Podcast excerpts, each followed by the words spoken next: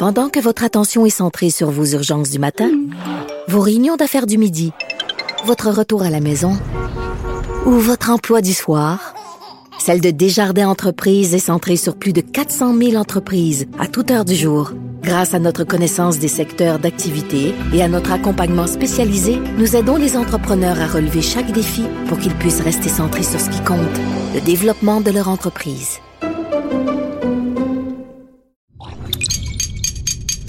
Cube Radio.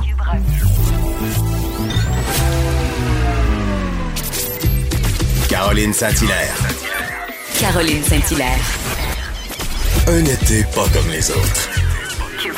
Cube Radio. Bonjour, oui, Caroline Saint-Hilaire au micro, très contente. Euh, bon jeudi 9 juillet 2020, chaleur accablante. J'espère que vous survivez à ce fabuleux été. Donc oui, une superbe émission, deux prochaines heures au micro. Euh, pour la dernière demi-heure, on a de la grande, encore une fois, écoute, tous les jours, finalement, on a de la belle visite et euh, euh vers la fin de l'émission, pardon, vers 11h30, donc ce sera Guylaine Tremblay avec qui on va échanger vers la fin de l'émission. Et euh, on va parler aussi, bien sûr, avec euh, le Parti conservateur et le Bloc québécois.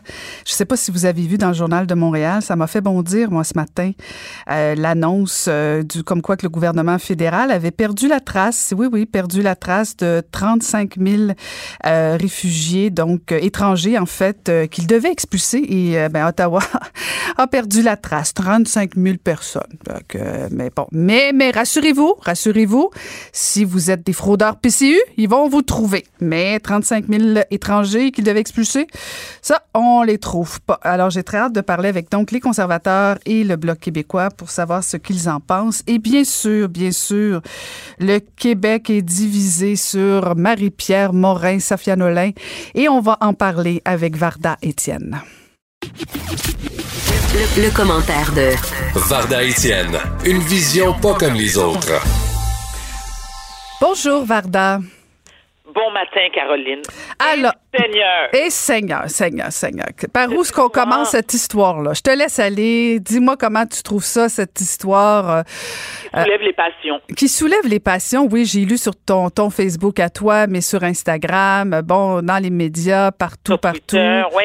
Oui, oui, oui. Alors, par... C'est le sujet, hein, c'est le sujet de l'heure sur, euh, sur la majorité des plateformes, sur les médias sociaux. Écoute, j'ai, euh, bien sûr, comme tout le monde, j'ai euh, pris connaissance de l'histoire. J'ai lu les excuses de Marie-Pierre euh, Morin. J'ai surtout lu les déclarations de, Sophie, de Safia Nolin. Excuse-moi. Moi, ce qui me désole d'abord et avant tout, sont les commentaires odieux, mesquins, vils, dénigrants et offensants reçus de la part des gens qui ridiculisent Safia Nolin d'abord et avant tout à cause de son apparence physique. On s'entend que Safia Nolin ne correspond pas aux critères, entre guillemets, de beauté de la femme de rêve, surtout celle qu'on voit sur Instagram. D'autant plus, les gens ont fait des commentaires sur son orientation sexuelle, sur sa nationalité. Ils ont été, mais d'une méchanceté, et moi, c'est ça qui me désole. Le fait aussi que Safia Nolin ait décidé de faire sa sortie sur les réseaux sociaux, ça la regarde. Qui sommes-nous pour juger où, quand et comment? Quelqu'un m'a fait la remarque ce matin en me disant peut-être que la raison euh, choisie par Safia Nolin, c'est euh, le manque de confiance envers la justice. Combien de femmes qui ont été agressées, des hommes aussi, qui ont eu le courage de se rendre dans un poste de police, de partager ce qu'ils ont vécu, et soit de un, n'ont pas été pris au sérieux, et de deux, lorsqu'est arrivée l'étape d'aller en cours, alors la plainte n'a pas été retenue. Donc, ça, ça décourage n'importe quelle victime. Safia Nolin est un personnage, est une, une artiste connue, reconnue, suivie, admirée, aimée par de nombreuses personnes. Marie-Pierre Morin, elle, c'est la totale. On n'a qu'à regarder les gens qui la suivent sur les, sur les réseaux sociaux. Moi, j'en fais pas partie, et pourtant, je connais Marie-Pierre Morin, c'est quelqu'un que j'apprécie. Elle est suivie par 550 000 personnes sur Instagram seulement. Depuis, euh, depuis la saga, depuis hier, elle a perdu environ 3000, 3000 euh, abonnés. Il y en a qui vont dire c'est rien, mais moi, je, je peux vous dire que c'est assez pour euh, faire peur ou inquiéter certains de ces contrats publicitaires. Marie-Pierre Morin a déclaré en 2018 que son entreprise a engrangé des revenus de 1,3 million de dollars. C'est pas peu lorsqu'on pense qu'on est au Québec. Ces contrats, euh, ce montant-là comprend euh, ses émissions télé, ses contrats publicitaires avec Buick, avec Revlon, avec Blush, la compagnie de lingerie, Bon Look et, et Reebok. Et Blush, hier, s'est tout de suite, immédiatement dissocié de Marie-Pierre Morin. Parce que le problème, et on peut les comprendre, dans l'ère MeToo, dans l'ère Black Lives Matter, on s'entend qu'il n'y a personne, aucune compagnie de renom va vouloir s'associer avec quelqu'un qui est mêlé dans un scandale soit sexuel ou soit raciste. Moi, je crois que Marie-Pierre Morin risque de perdre d'autres contrats. Les jugements à l'endroit de Safia Nolin, pour moi, ne sont pas justifiés et ils sont inacceptables. Question aussi, ou les questions qu'il faut se poser, c'est si les rôles étaient inversés, si c'est Safia Nolin qui avait mordu Marie-Pierre Morin ou qui l'avait euh, agressé de manière verbale, sexuelle ou peu importe, est-ce que je peux te garantir, Caroline, que les gens auraient tout d'abord cru Marie-Pierre Morin, parce que c'est sûr qu'il y a beaucoup de gens qui ont douté hein, de Safia hier, jusqu'à ce que Marie-Pierre Morin s'excuse. Et si Marie-Pierre Morin avait été un homme, écoute, ça aurait été la cata ce matin la cata. Mais parce que Marie-Pierre Morin est le fantasme du Québécois moyen, parce que Marie-Pierre Morin a souvent, et moi je, l'ai dit tout à l'heure, je la connais, parfois un humour plutôt douteux. Elle est sarcastique, elle est pince sans rire. Et c'est pas la première fois non plus qu'elle sème la controverse. Moi, je me souviens très bien en 2017. Elle s'était attirée les foudres de la communauté haïtienne elle avait fait une entrevue avec, Stéphane Rousseau. Elle lui avait posé la question Ton pire voyage à vie, c'était Haïti. Euh, tu dis que c'était Haïti. T'es sûr que c'était pas Haïti? Pardon? Moi, je peux te dire que la communauté haïtienne n'a pas du tout, pas du tout apprécié. Moi, la première. Donc, est-ce que c'est parce que c'est Marie-Pierre Morin, qui est, un, une artiste extrêmement populaire, qui a des contrats euh, très lucratifs, parce qu'elle est hyper jolie, qu'on doit lui pardonner? Donc, c'est correct, ça? Non, c'est pas correct. Moi, ces excuses, ça me laisse complètement indifférente. Et je vais lui dire la prochaine fois que je vais la voir.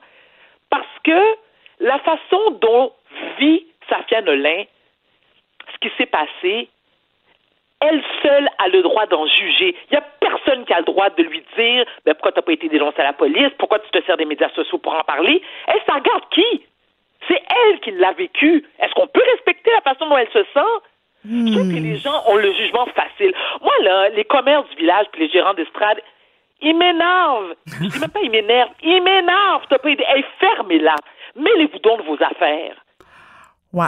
Mais euh, on va prendre une chose à la fois, Varda, parce que euh, je, je, partage ton opinion sur le fait que si c'était pas Marie-Pierre Morin, si c'était un homme, euh, on serait probablement ailleurs dans certaines analyses, conclusions, peut-être.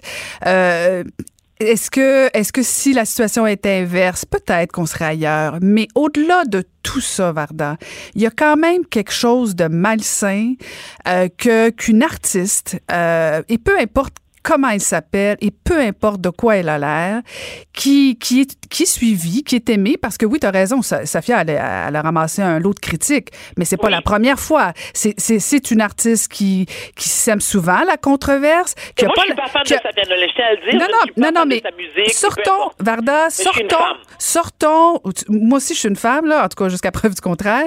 Euh, et c'est ces deux artistes, moi, ces deux femmes-là, ces deux artistes qui, chacun dans leur domaine, réussissent. Chacun dans leur domaine, elles ont leurs fans. Safia Nolin, est parfois controversée. Elle lance souvent des sujets. Elle est habituée, Varda, à la critique. Je sais pas la première fois, elle a posé nu. Elle, je me souviens plus, elle, avait reçu un prix. Bon, puis. Attends, attends, attends, Caroline, attention, attention, attention. Permets-moi de t'interrompre un moment. Elle a posé nu, d'accord. Pourquoi ça a choqué? Parce qu'elle pèse pas 120 livres mouillés. Oui, oui. Marie-Pierre Morin, qui pose en lingerie régulièrement sur, ses comptes, euh, ses comptes euh, sur les réseaux sociaux, c'est correct, ça? Non, et je tiens à dire, je tiens à dire qu'effectivement, Marie-Pierre Morin a bûché fort et tout l'argent qu'elle a engrangé est mérité. Mhm.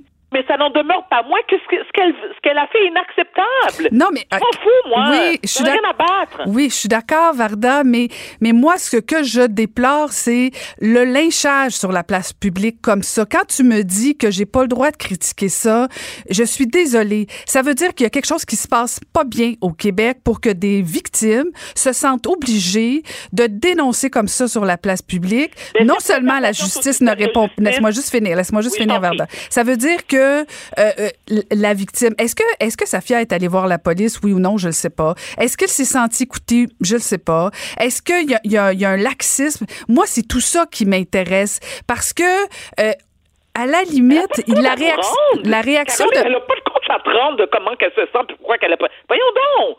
Elle n'a pas de compte à prendre, c'est ben, je suis désolée, oui. Ben, dans... Ben, le droit d'être désolée, mais moi, je suis pas d'accord. Ben, elle, elle peut pas là, imaginons un scénario euh, inverse, Varda, que euh, Marie-Pierre nie. Ou sortons de la situation personnelle de ces deux personnes. Oui, elle, oui, elle l'a fait, mais, mais Varda, tu le sais qu'il peut y avoir des fois, puis je te, je te dis, sortons de ces deux cas précis-là, parce que là, on personnalise, puis ça me rend inconfortable. Imaginons qu'une personne dise, moi, là, à la fin de la soirée, je l'ai vu, Caroline Saint-Hilaire, puis, hey, Caroline, elle a fait ci, elle a fait ça.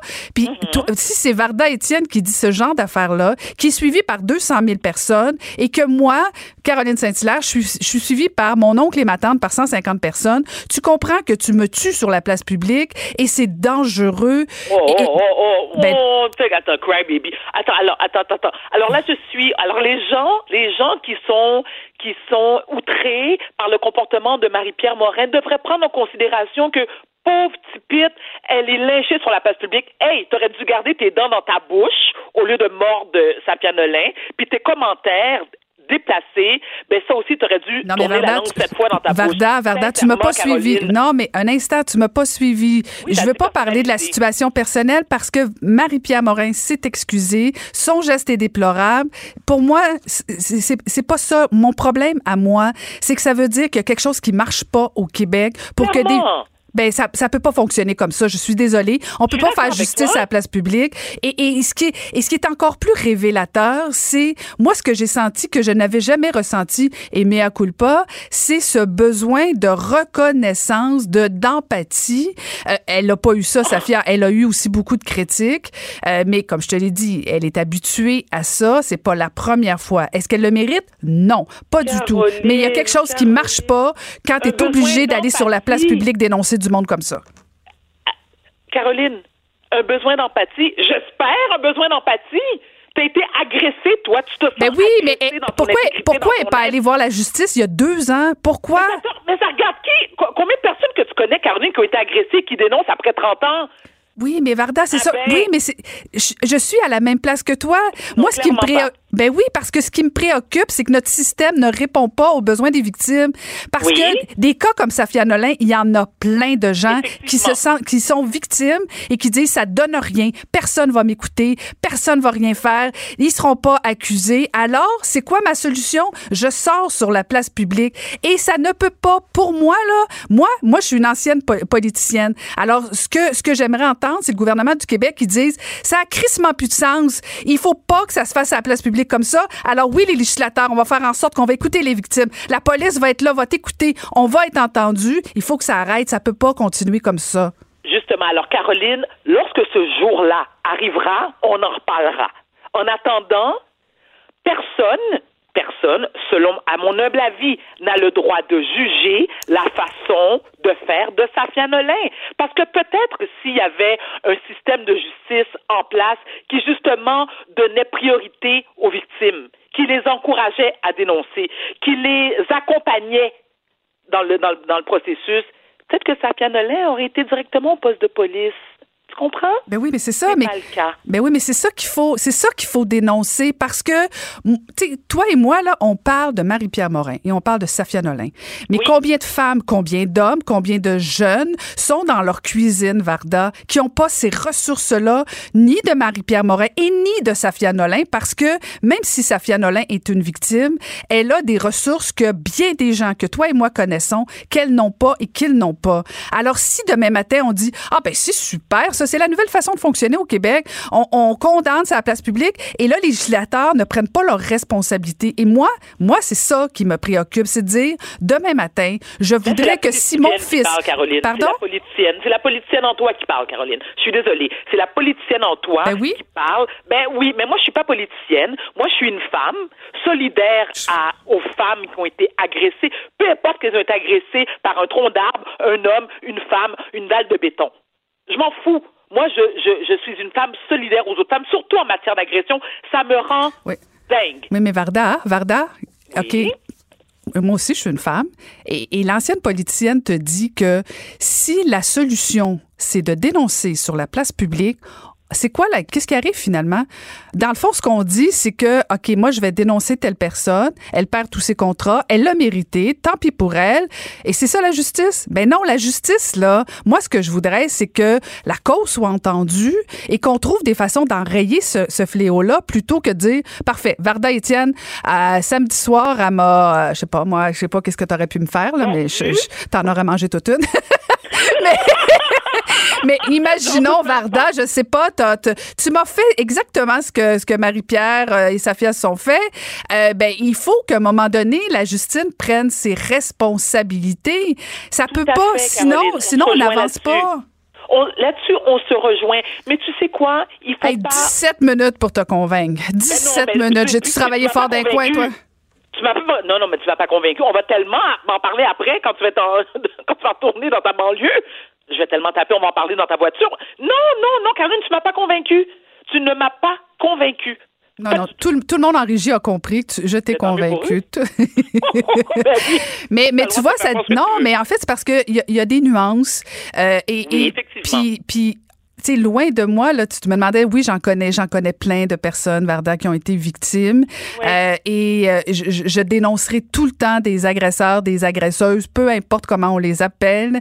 et, j'invite qu'on aille, je veux que oui, on les, les dénonce, mais ce que je veux, c'est que notre système judiciaire, notre système de police réponde parce que sinon, ça finit plus et ça, ça m'inquiète beaucoup plus euh, que de voir sur les réseaux sociaux parce que moi, je te dirais que depuis 24 heures, Twitter mécœur, euh, autant de la façon qu'on traite Safia Nolin que même Marie-Pierre Morin, qui, qui, je veux dire, euh, oui, peut-être qu'elle a couru après, comme disent certains, là, mais en même temps, je trouve ça horrible, ce traitement-là, sans qu'il y ait de cause qui soit entendue, parce que jusqu'à preuve du contraire, il y a un système judiciaire au Québec, et ça serait le fun que mes taxes, ça serait le fun que mes taxes font, ça, ça donne quelque chose.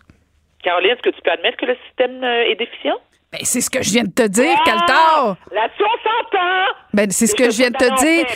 Tout ça fait la démonstration que ça roule pas rond. Et c'est pour ça que c'est bien beau de voir la ministre de la Condition féminine faire un, un, tweet ou le ministre de la Justice dire, ben oui, ben oui, venez faire plainte, venez, venez porter plainte. Ben, je suis désolée, quand on va porter plainte, on se sent pas entendu, on sent pas personne qui vienne nous écouter, nous entendre. Et c'est ça qui m'inquiète plus qu'autre chose. bon. si tu m'avais résumé ça comme ça. Ah, Varda, Tiens, retourne à ta piscine. Retourne dans ta piscine. dans ma piscine avec mon G-string. Merci. Bye. À demain, Varda. Bye. À demain. Bye. Pendant que votre attention est centrée sur cette voix qui vous parle ici, ou encore là, tout près ici, très loin là-bas, ou même très, très loin, Celle de Desjardins Entreprises est centrée sur plus de 400 000 entreprises partout autour de vous. Depuis plus de 120 ans, nos équipes dédiées accompagnent les entrepreneurs d'ici à chaque étape pour qu'ils puissent rester centrés sur ce qui compte, la croissance de leur entreprise. Caroline Saint-Hilaire. Le divertissement radio de vos vacances. Cube Radio. Et on va enchaîner avec euh, quelques nouvelles. Euh, Maude Boutet. Bonjour, Maude. Salut, contente de te retrouver. Hey, moi aussi, ça me rappelle Toujours plein de beaux fun. souvenirs. Ouais. Écoute.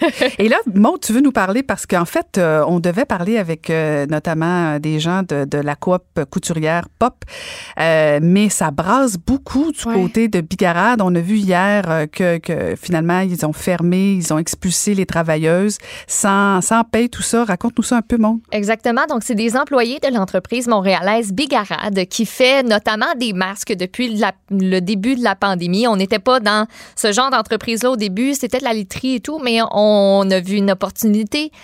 On y est allé. Euh, donc, ces employés-là déplorent avoir été jetés dehors hier sous la pluie battante parce qu'ils refusaient de signer des documents qui annonçaient leur démission.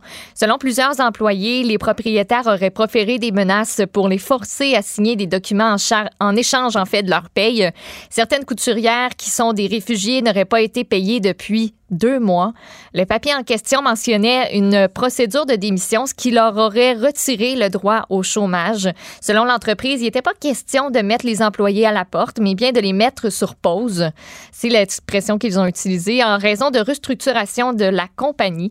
Une dizaine de plaintes auraient déjà été déposées aux normes du travail. La compagnie Bigarade fait aussi l'objet d'une poursuite depuis euh, la fin juin parce qu'elle n'aurait pas été en mesure de répondre aux attentes de ses fournisseurs et de ses clients dans sa production de couvre-visage. Si tu veux, on peut revenir un peu, euh, Oui, un oui, peu oui. en arrière. Parce que le 25 juin, dans le journal de Montréal, il y avait un, un gros papier qui nous apprenait euh, qu'il y avait une poursuite intentée récemment contre Litry Fine Bigarade. Donc, ça, c'est le nom de l'entreprise de Geneviève Allard Lorange. Euh, L'entreprise n'avait pas été en mesure donc de répondre aux attentes de ses fournisseurs et de ses clients. On y parlait aussi de problèmes de gestion, de refus de paiement, de conditions de travail difficiles. Donc, ça vient rejoindre ce qui est publié aujourd'hui. Il y avait l'entrepreneur, montréalais Dominique Gagnon, notamment, qui réclame pour près de 400 000 parce que lui aurait fourni un soutien financier, entrepreneurial aussi, pour la production de centaines de milliers de masques, dont plusieurs d'ailleurs n'ont pas pu être rendus. Euh, donc, lui, c'est la somme qu'il récolte. Il aurait fourni le, le soutien, oui, financier puis entrepreneurial, puis il parraine, lui, régulièrement des petites entreprises par l'entre- par l'entremise de Adopt Inc. Et euh, il aurait conclu le 9 avril dernier une entente avec Geneviève Allard-Lorange pour qu'elle puisse répondre à sa demande qui est grandissante. Lui aurait embauché 15 employés, mis sur pied un centre d'appel, conçu un plan marketing pour aider la propriétaire. Il avait promis à ses clients des masques approuvés aussi par euh, le milieu euh, hospitalier. Puis en seulement un mois, les ventes de masques ont atteint les 1 643 000 environ. Par contre, on n'aurait pas réussi à produire plus de 15 000 masques par semaine, alors qu'elle, elle en avait promis entre 100 000 et 300 000. Elle aurait tardé à payer aussi et même euh, refusé de payer Dominique Gagnon, qui est l'entrepreneur, pour finalement lui fournir un paiement de 161 000 par chèque. Mais dix jours après avoir encaissé la somme, Dominique Gagnon a constaté, lui, c'est ce qu'il dit dans la poursuite, que le montant avait été repris à même son compte en banque chez Desjardins parce que Geneviève Lorange aurait faussement prétendu avoir été victime de fraude. Donc, ça aurait permis à la banque CIBC de lui restituer ses fonds. Donc, pour elle, de récupérer l'argent. Et dans ce même article-là, parce qu'il y avait beaucoup de stock, euh, le journal avait récolté 12 témoignages de personnes qui ont déjà travaillé pour Bigarade, qui ont rapporté une ou des expériences négatives psychologiquement ou financièrement. Selon les témoignages, Geneviève Allard-Lorange, elle aurait engagé des personnes qu'elle pouvait facilement manipuler, notamment en brandissant la menace de faire retirer un visa de travail aux employés venus de l'étranger. Il y a des ex-employés qui ont affirmé qu'elle aurait eu recours à la pitié pour éviter de payer des salaires. Euh, donc, euh, il y en a beaucoup aussi qui affirmaient courir après leur paye. C'est pas rose. Non, puis c'est triste comme fin d'histoire d'une entreprise parce que, bon, ça faisait de la fierté il y a quelque temps, cette entreprise-là. Bon, Oui, oui, achetez votre literie au. Québec, voilà, c'est ça. Mais là, euh, là, on apprend d'autres choses. L'autre côté euh, sombre euh, de, de cette entreprise-là Ouais. qui, qui se termine assez mal, merci. Certainement qu'on n'a pas entendu parler de. euh, on n'a pas fini, en Non, fait, pas entendu. fini, entendu- ça. Voyons, je En tout cas, bravo, euh, bravo à la coop avec Camille, Camille Goyette-Gingras qui est allée chercher toutes les, les travailleuses, en fait, qui était sur le terrain. Moi, j'ai suivi sur euh, son fil Twitter Oui. et euh, c'est très généreux de sa part. Et je sais que depuis le début, euh, Camille elle travaille fort pour, pour aider ces couturières-là. Absolument. Fait que c'est c'est un, c'est un secteur particulier aussi, hein, le textile puis tout ça. Donc euh, souvent c'est des, des souvent des femmes de un, euh, pas les, les plus fortunées. Donc c'est c'est c'est c'est facile de de- d'abuser de ce genre de personnes là Ouais. et euh, facile au sens euh, négatif là, bien sûr. Exact. Donc euh, à suivre, à suivre, on va suivre ça, Maude. Et sinon, euh, quoi d'autre dans, dans la... dans- J'ai dû Ben- manquer quelque chose pendant que je, je, je débattais fortement avec Varda? Ben écoute, je pourrais revenir sur l'histoire d'un chauffeur de la STM. Ah ben oui, ben oui. Un chauffeur d'autobus de la Société de transport de Montréal qui se vante sur Facebook de ne plus désinfecter son véhicule depuis qu'il a fait ses recherches sur le virus. Christian Lachance a publié le 2 juillet dernier un long statut sur sa page Facebook qui faisait état de ses dites recherches sur la COVID-19 et lui conclut que le virus n'est pas plus dangereux qu'une grippe et que toute personne détenant un bon système immunitaire y survivra car c'est une fausse pandémie afin de mieux contrôler les gens. Le chauffeur s'affiche comme un supporter de la Fondation pour la défense des droits et libertés du peuple, qui est dirigée par le complotiste Stéphane Blais, qui lui vient d'ailleurs de se faire larguer par son avocat, Maître Guy Bertrand, dans une cause euh, qui lui portait là, par rapport euh, à la COVID-19 et les droits que, que nous avions dans ce temps-là. Il se positionne aussi contre euh, la vaccination ainsi que le port du masque, ce chauffeur-là.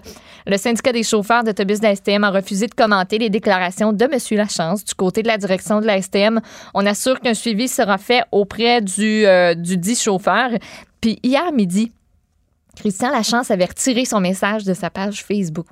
Lui a dit au journal la- l'avoir effacé, cette publication-là, pour ne pas avoir de problème avec son employeur. Mhm. Il a tenu à préciser qu'il ne désinfecte plus son volant, en effet, mais qu'il se va se conformer aux règles sanitaires et qu'il va porter un masque, même s'il est contre. Parce que le port du masque obligatoire dans les transports en commun, c'est pour le 13 juillet, donc c'est pour lundi. Il est convaincu, mais il veut garder sa job. C'est un peu ça. Une dernière nouvelle, parce qu'on annonce euh, une, une annonce importante aujourd'hui sur le masque. Ben, ça devrait, selon les, euh, les informations que euh, la presse rapportait ce matin.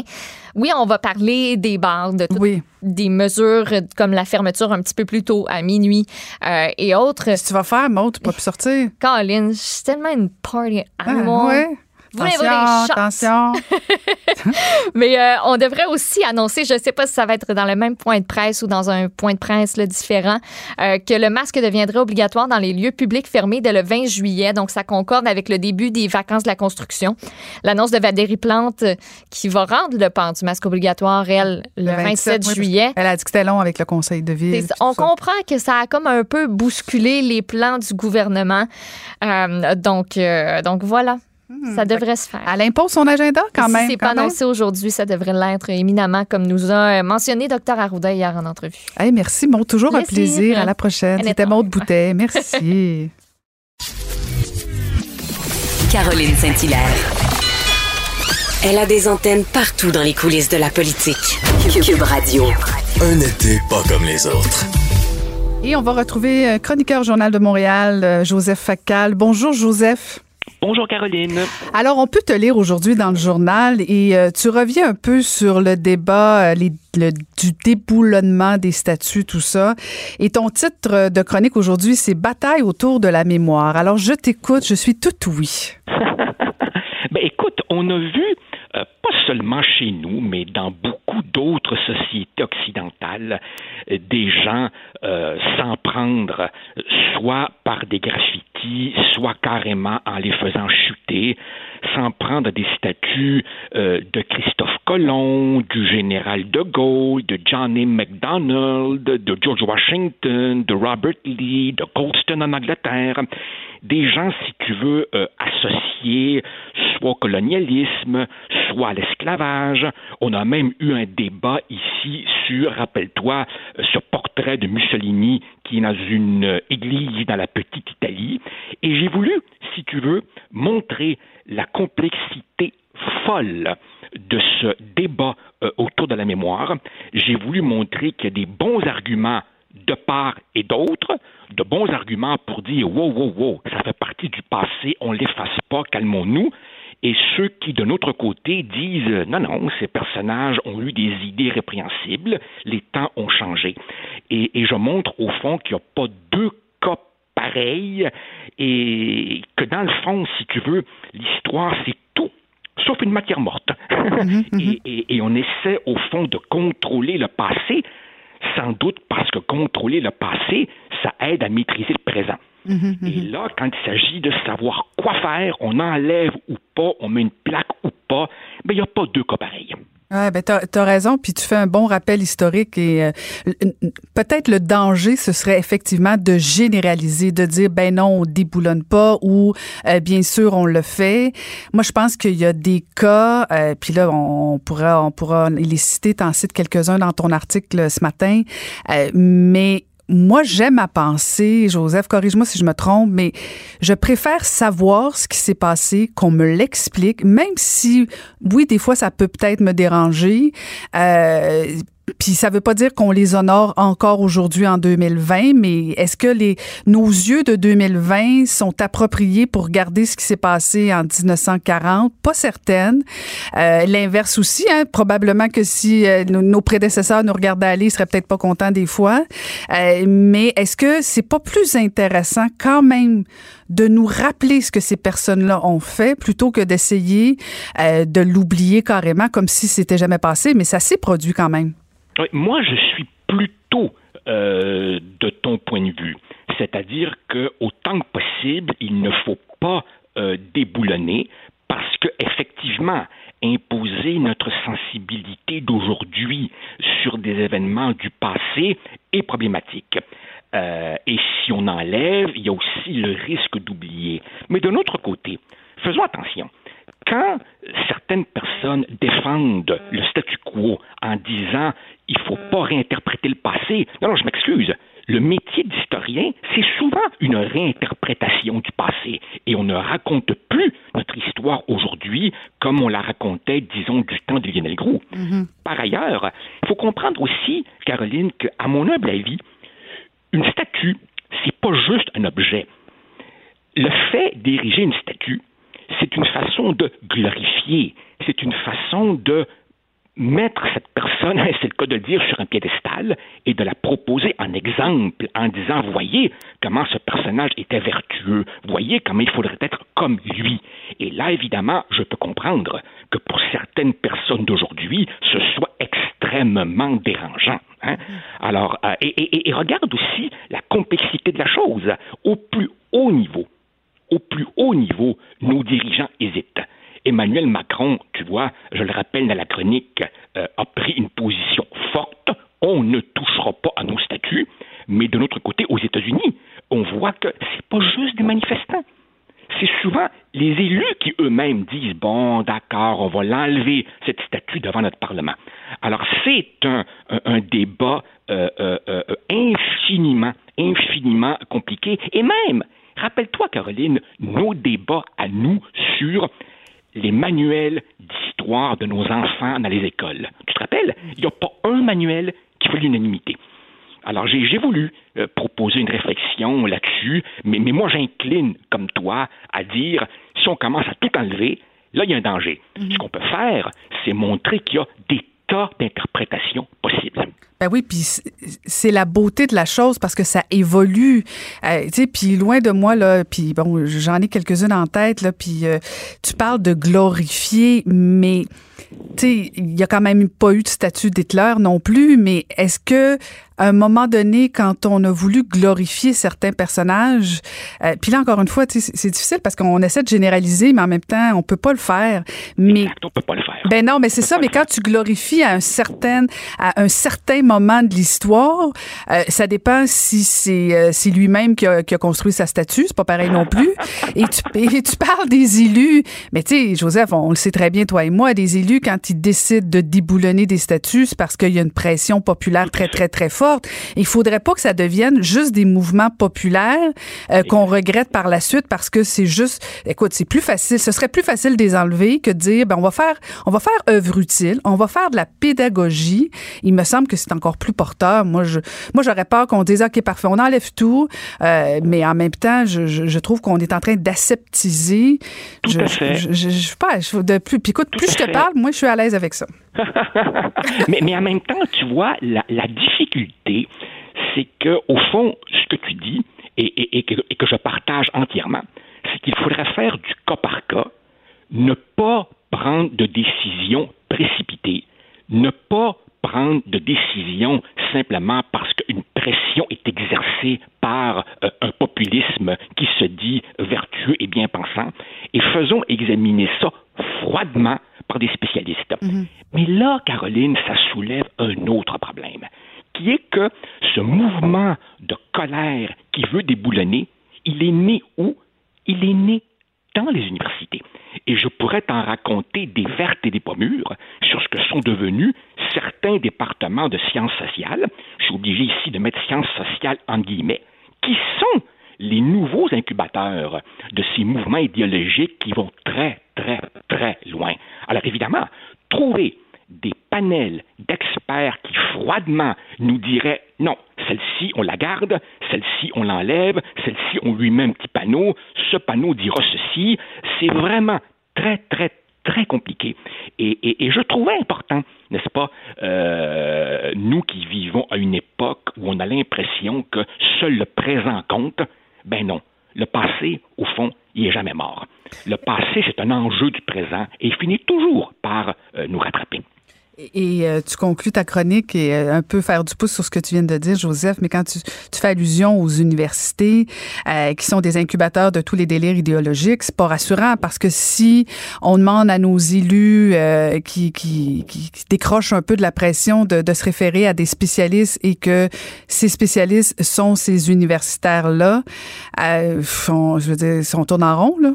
Ah, tout à fait. Et, et, et je, je, je t'invite, si c'est pas déjà fait, ainsi que nos, nos auditeurs, à prendre connaissance de cette fabuleuse lettre ouverte qui a été publiée euh, en version française dans le quotidien Le Monde mm. et qui, à l'origine, vient du Harper's Magazine aux États-Unis où des gens éminents comme Margaret Atwood, comme Salman Rushdie, comme Noam Chomsky, qu'on peut surtout pas accuser d'être un homme de droite, s'inquiètent de la restriction de la liberté d'expression dans nos sociétés et à l'université, où on censure des conférenciers, où on, veut interdire une pièce de théâtre parce qu'elle nous déplaît. Et tu sais, moi, moi, Caroline, quand j'avais 20 ans et que j'étais moi aussi un manifestant, je pensais que la liberté allait en s'élargissant, irait en s'élargissant. Eh bien non. Là, je vois que la liberté de penser, la liberté d'expression, la liberté d'être en désaccord, euh, euh, elle, est, elle est menacée. Et jamais je n'aurais cru être en train de dire ça un jour. Oui, c'est euh, gros hein, que, ce, que ce que tu dis là, parce que je l'ai pas lu l'article dans Le Monde, euh, mais j'en entends parler beaucoup. Euh, mais effectivement, c'est plutôt préoccupant. Je suis.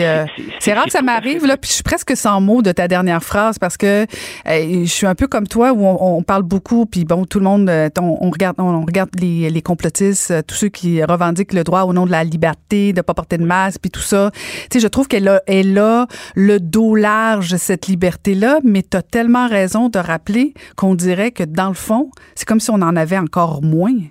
Ah, tout à fait, tout à fait. Moi, je, je là, là on, on, on, aborde un autre sujet, les complotistes, mais, mais, il mériterait à lui-même, euh, plus qu'une chronique, un livre, tu vois. Mm-hmm. Moi, quand j'étais plus jeune et sans doute davantage naïf, euh, je pensais que l'éducation finirait par tordre le cou aux superstitions. Non, je me rends compte qu'au contraire, elles ont, plus de vigueur que jamais. Et bien entendu, les réseaux sociaux jouent un rôle pour euh, d'abord leur donner une écoute et aussi pour alimenter cette espèce de haine sourde, cette colère qui va depuis les théories du complot jusqu'au déboulonnement de statuts de gens dont on ne sait même pas exactement trop, trop ce qu'ils ont fait. Hmm.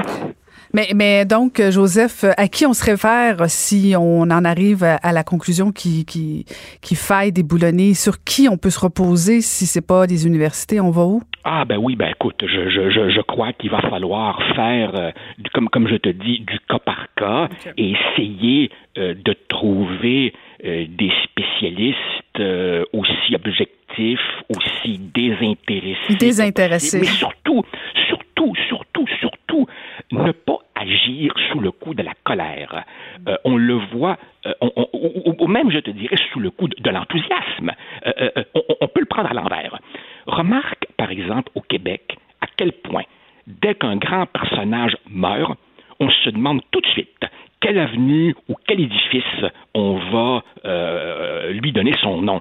Et encore une fois, que ce soit soit pour déboulonner parce qu'on est fâché, soit pour glorifier, célébrer, louanger parce que la personne a fait une grande œuvre, la précipitation est mauvaise conseillère. Hmm. Écoute, comme ancienne mairesse, on a tout fait ça, honorer rapidement des fois des personnes parce que ça peut être très, très populaire, Joseph aussi. ah, Caroline, je, te raconte, je te raconte un dernier, une dernière petite anecdote. Euh, Alexis Carrel, a remporté le prix Nobel de médecine en 1912. Mais après ça, il est devenu ce qu'on appelle un eugéniste, c'est-à-dire un infect partisan de la sélection de la naissance et de l'élimination des faibles. Et donc, évidemment, euh, Denis Coderre, quand il était maire de Montréal, a décidé d'enlever de la toponymie montréalaise tout ce qui portait le nom Alexis Carrel. Mais il est resté une rue Alexis Carrel à Boisbriand. Et une fois, j'avais écrit une lettre à la mairesse d'Aubois-Brillant pour m'étonner de cette anomalie, et elle m'a répondu Ben, on la garde parce que personne ne s'est jamais plaint. Ah bon, OK. eh bien, maintenant, il y a Joseph Facal qui s'est plaint. merci, toujours intéressant. Merci beaucoup, Joseph. Donc, je rappelle, on peut te lire euh, encore ce matin dans le Journal de Montréal avec euh, la chronique Bataille autour de la mémoire. C'était Joseph Facal. Pendant que votre attention est centrée sur vos urgences du matin, vos réunions d'affaires du midi, votre retour à la maison ou votre emploi du soir, celle de Desjardins Entreprises est centrée sur plus de 400 000 entreprises à toute heure du jour. Grâce à notre connaissance des secteurs d'activité et à notre accompagnement spécialisé, nous aidons les entrepreneurs à relever chaque défi pour qu'ils puissent rester centrés sur ce qui compte, le développement de leur entreprise.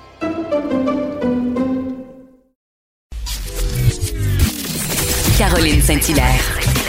Pas d'enveloppe brune, pas de lobbying.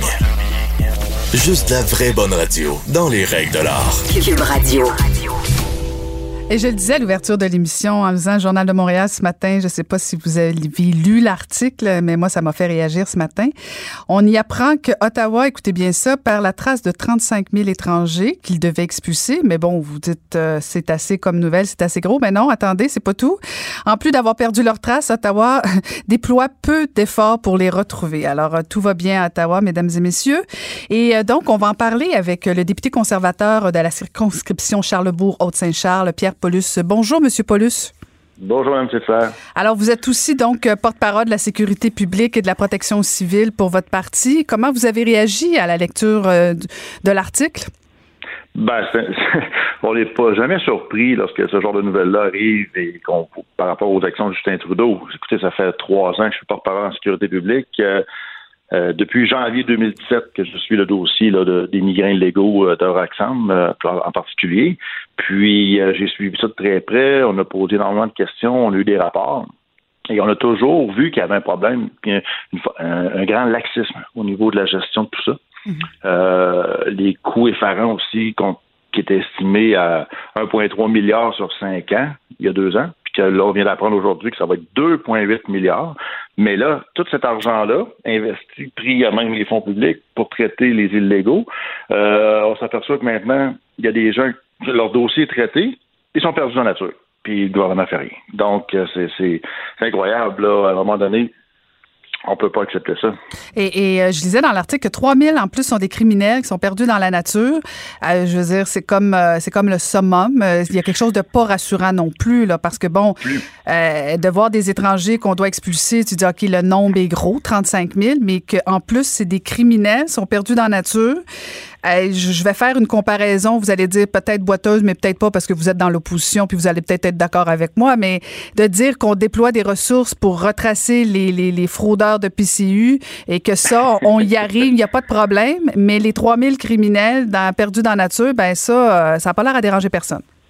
Ben effectivement, puis même on, pour être plus précis, on est même à 4450 criminels, dont 3000 qui sont encore plus dangereux là, parce qu'il y a différents niveaux de criminalité. Mais il reste que normalement, là, quand quelqu'un arrive à la frontière euh, de façon illégale, comme on l'a toujours dit, là, euh, quand ils sont détectés criminels, ils sont supposés être incarcérés. Puis il y a une prison à Laval qui existe, on est en train d'en construire une autre qui, pour détenir ces gens-là.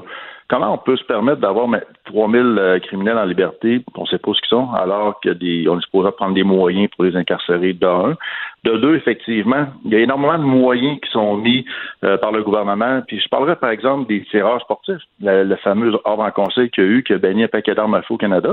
Euh, cet ordre en conseil-là criminalise presque les honnêtes propriétaires d'armes qui, qui, font simplement du sport ou vont à la chasse, puis on met énormément d'efforts contre eux, alors qu'il y a au-dessus de 35 000 personnes qui sont arrivées ici illégalement, qui sont perdues en nature, dont trois criminels. Il y a quoi mhm. qui marche pas, là. À un mhm. moment donné, je pense que les priorités sont pas mises à bonne place, effectivement.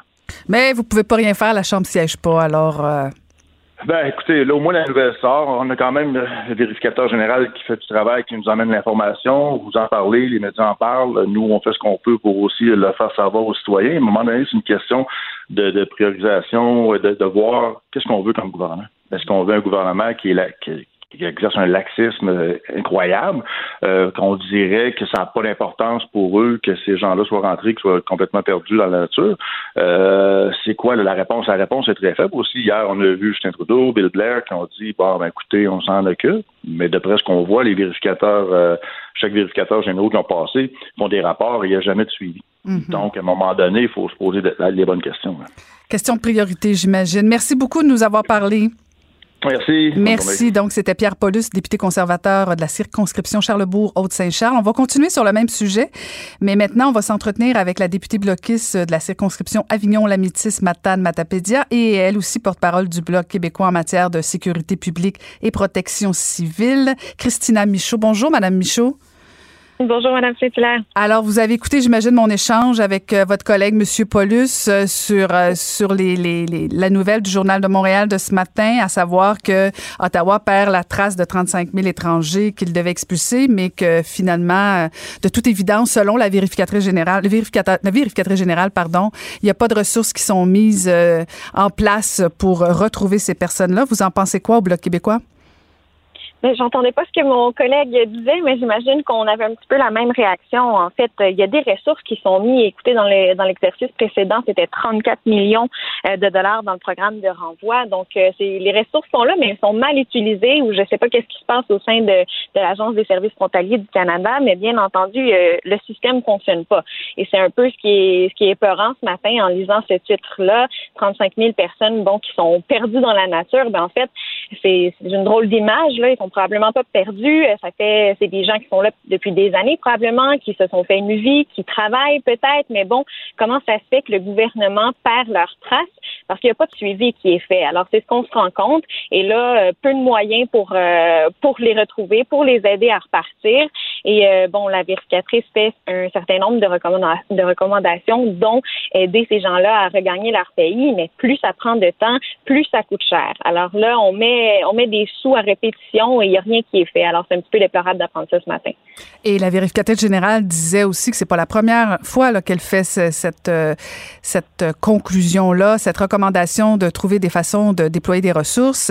Est-ce que vous avez déjà posé des questions à la Chambre sur ce dossier-là?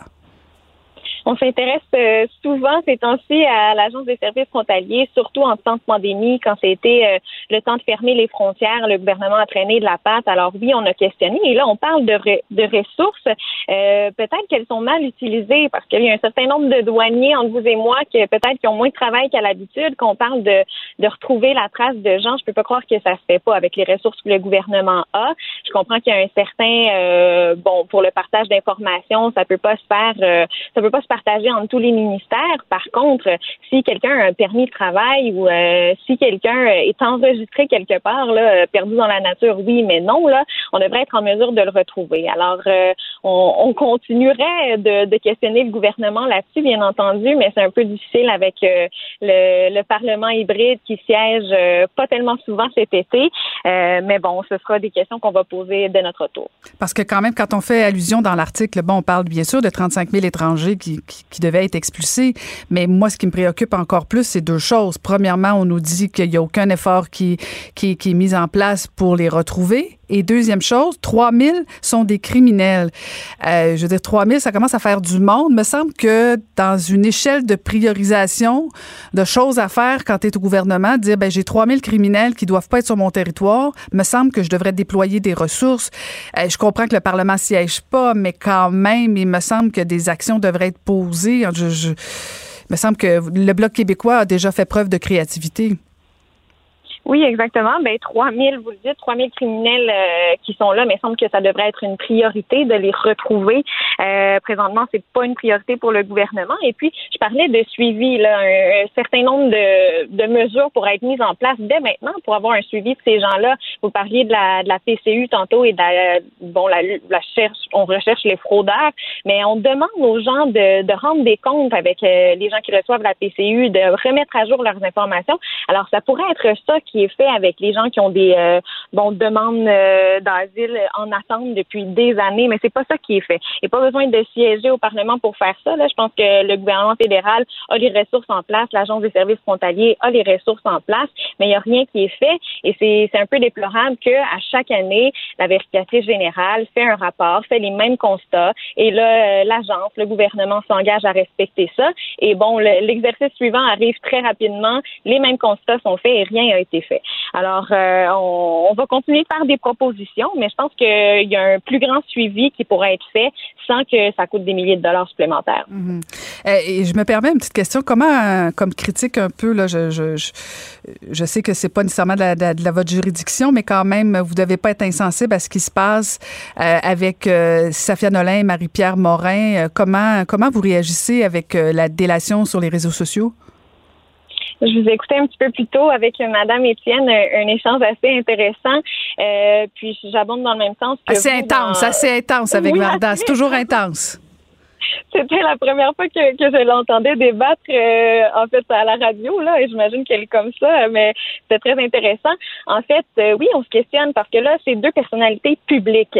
Mais euh, si ça avait été ma sœur, mon oncle, mon cousin, qui n'a pas cette visibilité-là sur les réseaux sociaux ou qui fait ce genre de dénonciation-là, ben ça n'a pas, ça pas le même poids. Donc, on se questionne un peu, est-ce que c'est la nouvelle façon de faire? Est-ce que c'est le message qu'on envoie aux jeunes ou aux victimes?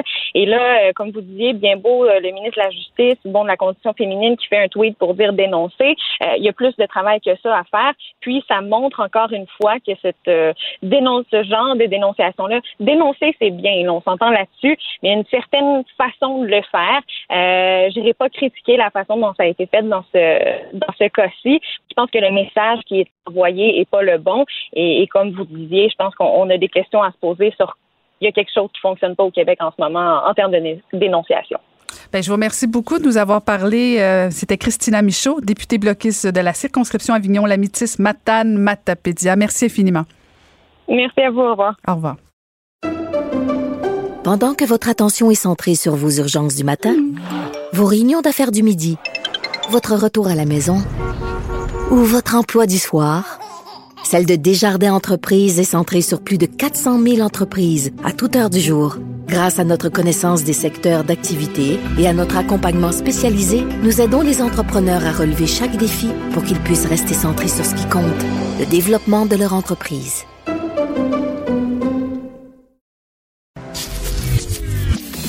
Caroline Saint-Hilaire. Elle a des antennes partout dans les coulisses de la politique. Cube Radio. Un été pas comme les autres. Le, le commentaire de Mathieu Boccoté, dépensé pas comme les autres. Et on aime ça, dépenser pas comme les autres. On va le retrouver, notre chroniqueur au Journal de Montréal, Mathieu Bocoté. Bonjour, comment va-t-il? D'une humeur constante et joyeuse. Oh, oh, oh, c'est jamais simple avec toi. Même, même une question banale. Même quand je veux bien. même pas capable d'avoir un juste oui, ça va bien. Euh, écoute, aujourd'hui. Ça va pas pire, ça va pas pire. Euh, Ça va. Écoute, écoute, à la fin de l'été, tu seras plus jamais le même. Euh, euh, le Grand Paris. Oui, j'écoute. ben oui, j'ai le droit d'avoir des rêves. Empêche-moi pas de rêver. T'as les tiens, j'ai les miens. Euh, Mathieu, écoute, on, on te lit ce matin, euh, tu, tu, tu, nous, euh, tu nous parles de la police sur ce nouveau mouvement qui, est, euh, qui, qui souhaite l'abolition de la police. C'est assez surprenant quand même. Ouais, alors c'est un mouvement qui, bon, ça fait un temps que ça traîne comme proposition. Euh, on le voit aux États-Unis, on le voit, pardon, on le voit un peu partout, mais c'est un, un mouvement très américain quand même qui globalement nous dit il faut abolir la police. Alors là, ça se décline dans plusieurs propositions. Il y a désarmer la police, il y a euh, définancer la police, et là, il y a différentes, comme chez les souverainistes, il y a des étapistes et des purs durs, eh bien, chez, ces gens-là, il y a des étapistes et des purs durs aussi. Donc les étapistes nous disent on va la définancer euh, étape par étape, puis on va finir en, en, en la- l'abolissant d'une manière ou de l'autre. Or, ce, cette espèce de mouvance euh, qui traînait aussi dans les médias, quelques chroniqueurs euh, du, euh, de- du devoir l'avaient relayé euh, il y a quelque temps. Là, il y a une coalition qu'on pourrait associer à ce que j'appelle l'extrême gauche racialiste, c'est-à-dire une extrême gauche qui décide de penser les rapports sociaux d'abord en termes de race, euh, en termes raciaux. Donc, cette extrême gauche-là a lancé un mouvement Defund the Police. Euh, ils disent en anglais d'abord et avant tout. Je sais pas ce que ça veut dire. Soit qu'ils ils se croient aux États-Unis, soit ils pensent qu'au Québec, la langue commune, c'est l'anglais, mais laissons ça de côté apparemment. Euh, Defund the Police. Et là, ils nous disent que la police, fondamentalement, qu'est-ce que c'est? C'est une institution coloniale qui servirait à persécuter sur leur territoire non cédé les personnes autochtones et aussi les personnes racisées, comme vous le disent, les communautés noires notamment. Et, euh, et donc, la police, il faudrait la casser, il faudrait décoloniser non seulement la police, mais il faudrait décoloniser l'île de Montréal, se délivrer de ce système de persécution généralisée. Comment faire? D'abord en la désarmant intégralement, du pistolet au taser en passant par la matraque. Euh, il faudrait aussi transférer en première étape la moitié de ces fonds à des services sociaux euh, liés aux communautés dites marginalisées, euh, tout en sachant qu'à long terme, il faudrait en finir avec elles. Il faudrait aussi libérer tout un tas de détenus, il faudrait cesser les patrouilles et ainsi de suite. Bon, là, on peut, on peut faire une longue liste, mais la, la- la- il y a quelque chose d'un peu ubuesque dans ces propositions-là. Et moi, je vois ça, et il y, a, il y a quelques réactions possibles par rapport à ça. Certains nous disent, faut pas se préoccuper de ça, c'est des niaiseries, euh, faut pas répondre à ces propositions absurdes-là, c'est leur donner de l'importance. Mais moi, je réponds un instant. Normalement, vu le circuit de production des idées dans notre société, une idée qui naît à l'extrême gauche, ça lui prend très peu de temps pour être prise au sérieux par euh, la radio-télévision fédérale, par un journaliste militant qui appelle quelques experts, entre guillemets, pour se prononcer sur ça, et au bout de quelques semaines, ça devient un débat de société. Alors moi, je pense qu'il faut prendre au sérieux cette proposition-là pour mieux la critiquer et la combattre, pour, et là, la, raison fondamentale est la suivante, c'est que ces gens-là nous disent la criminalité euh, ou euh, la violence, c'est simplement l'effet d'une mauvaise construction de la société. Et il suffirait qu'on ait une société sans misère et sans pauvreté pour qu'on ait une société où la criminalité presque connaîtrait une forme d'extinction. Il y aurait d'autres manières de régler les cas périphériques et résiduels de tension entre les, entre les citoyens. Donc, euh, autrement dit, plongeons dans le socialisme et puis le mal va disparaître. Et là, devant cela, premièrement, dire qu'on est devant une forme d'utopisme absolu, c'est-à-dire que cette idée comme quoi il suffirait de remonter la société avec un guide parfait pour que naisse une société idéale délivrée du mal, erreur, c'est pas comme ça que la bête humaine fonctionne. Et deuxième élément, et j'y arrive, eh bien, c'est mal connaître le cœur humain. Le mal dans l'homme, le mal n'est pas situé dans je ne sais quelle institution mal configurée, puis il suffirait d'abolir cette institution pour que naisse la société idéale. La tentation du mal comme le désir du bien cohabitent dans le cœur de l'homme, cohabitent dans l'âme humaine, et tout le rôle de la civilisation consiste à développer les dispositions au bien, à refouler les dispositions au mal, mais aucune société ne pourra jamais effacer complètement la tentation du mal. Se délivrer de la police, qu'est-ce que ça veut dire? C'est pendant un temps l'anarchie, et c'est ensuite se transférer, comme on le voit dans plusieurs quartiers en Europe, lorsque la police ne peut pas intervenir quelque part, l'anarchie dure un un temps, mais ensuite, qu'est-ce qu'on voit? Ce sont les gangs, ce sont les mafias qui imposent leur propre ordre dans ces endroits-là. On le voit dans certains quartiers où la police n'ose plus aller. Donc, devant tout ce discours, cette espèce d'utopisme socialiste, en fait, cette extrême gauche racialiste, il faut dire non, non, non, même pas faire semblant que c'est une proposition intelligente, ne pas faire semblant que c'est une contribution euh, intéressante au débat, ne pas faire semblant que c'est une théorie stimulante, simplement dire qu'on est devant une proposition qui n'a aucun sens et lui dire non clairement.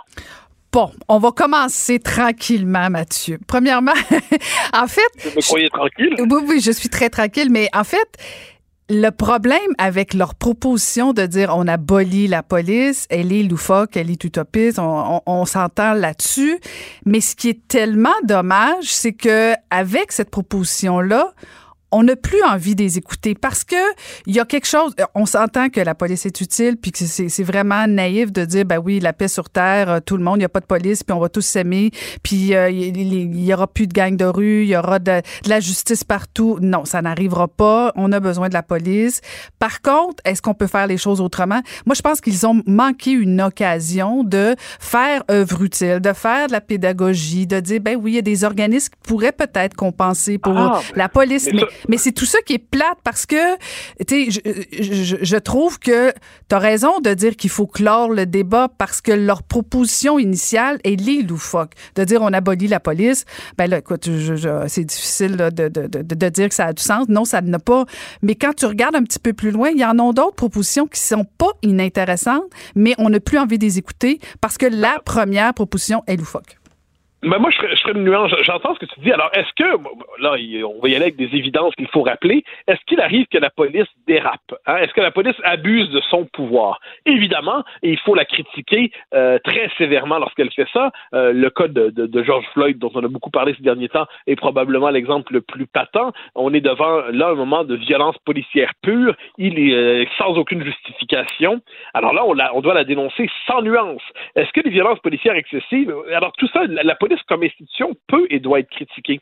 Mais là où je serais, puis je, n'imagine même pas quelqu'un qui dirait le contraire.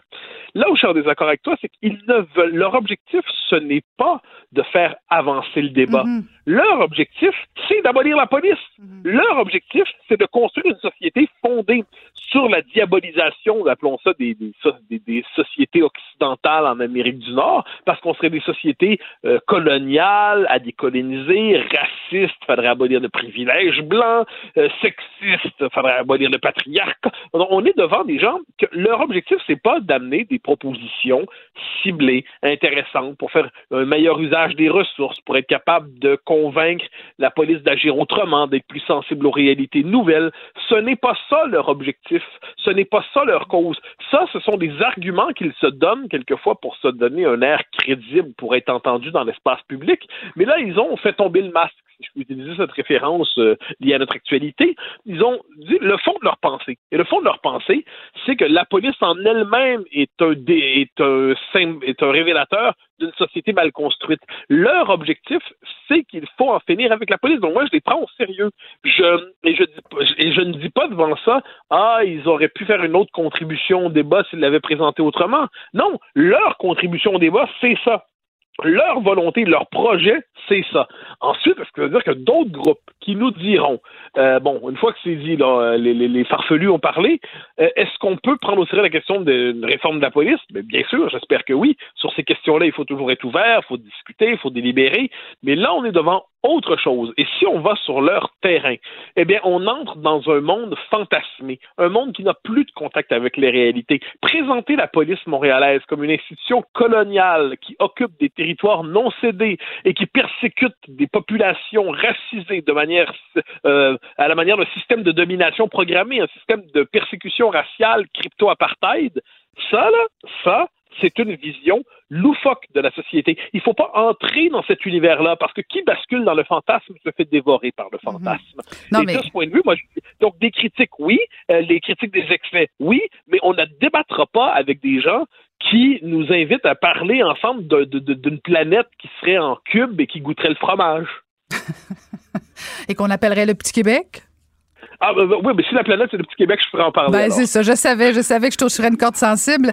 Mais, mais en fait, non, on dit probablement euh, essentiellement la même chose, mais ils nuisent carrément au débat. Mais tantôt, tu faisais référence, bon, premièrement, ils utilisent toujours des termes anglais.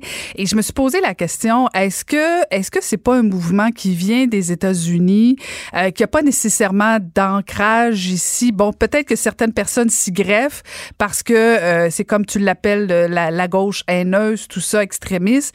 Euh, peut-être qu'ils s'y collent, mais est-ce que à la base, ça vient pas essentiellement euh, des États-Unis, puis on essaie essaie d'amener ça ici, mais ça n'a pas d'écho vraiment. Là. Ben, ben, ah, ben, ça n'a pas d'écho, sauf que Radio-Canada en parle. Ça n'a pas d'écho, sauf qu'ils vont trouver leurs universités. Et Mathieu Bocoté aussi en parle. Ça, ça fait plus mal quand Mathieu en parle. J'en parle une fois, que, fois que le système a décidé que c'est une question importante. Mais je suis d'accord, ça l'a dit, je suis d'accord avec toi à 100% C'est un mouvement américain. Mais moi, c'est une chose que je note depuis le début, qu'il y ait du racisme au Québec, des racistes il n'y a pas de doute là-dessus. Évidemment qu'il y a du racisme et des racistes au Québec. Est-ce qu'il y a du racisme systémique, comme on nous a cherché à nous le faire dire? Non, c'est pas la même chose, ça. On change déjà de débat. Est-ce qu'on peut utiliser des concepts, un imaginaire, euh, des termes qui sont élaborés pour penser une toute autre société? Et les plaquer sur le Québec comme ça, eh bien non, on peut pas. C'est du mauvais travail intellectuel et, d'analyse politique. Puis j'ajouterais une chose. Moi, je l'avais dit dès la première manifestation parce que ça m'avait à Montréal, ça m'avait euh, frappé. L'ensemble des pancartes étaient en anglais, les slogans étaient en anglais. Alors là, j'avais fait deux hypothèses. La première, c'est que c'était une manifestation américaine à Montréal. Et une manifestation américaine à Montréal, donc ils, voulaient, ils envoyaient un signal par rapport aux États-Unis. Très bien, mais dans ce cas-là, ça ne nous concerne pas. C'est une manifestation américaine à Montréal.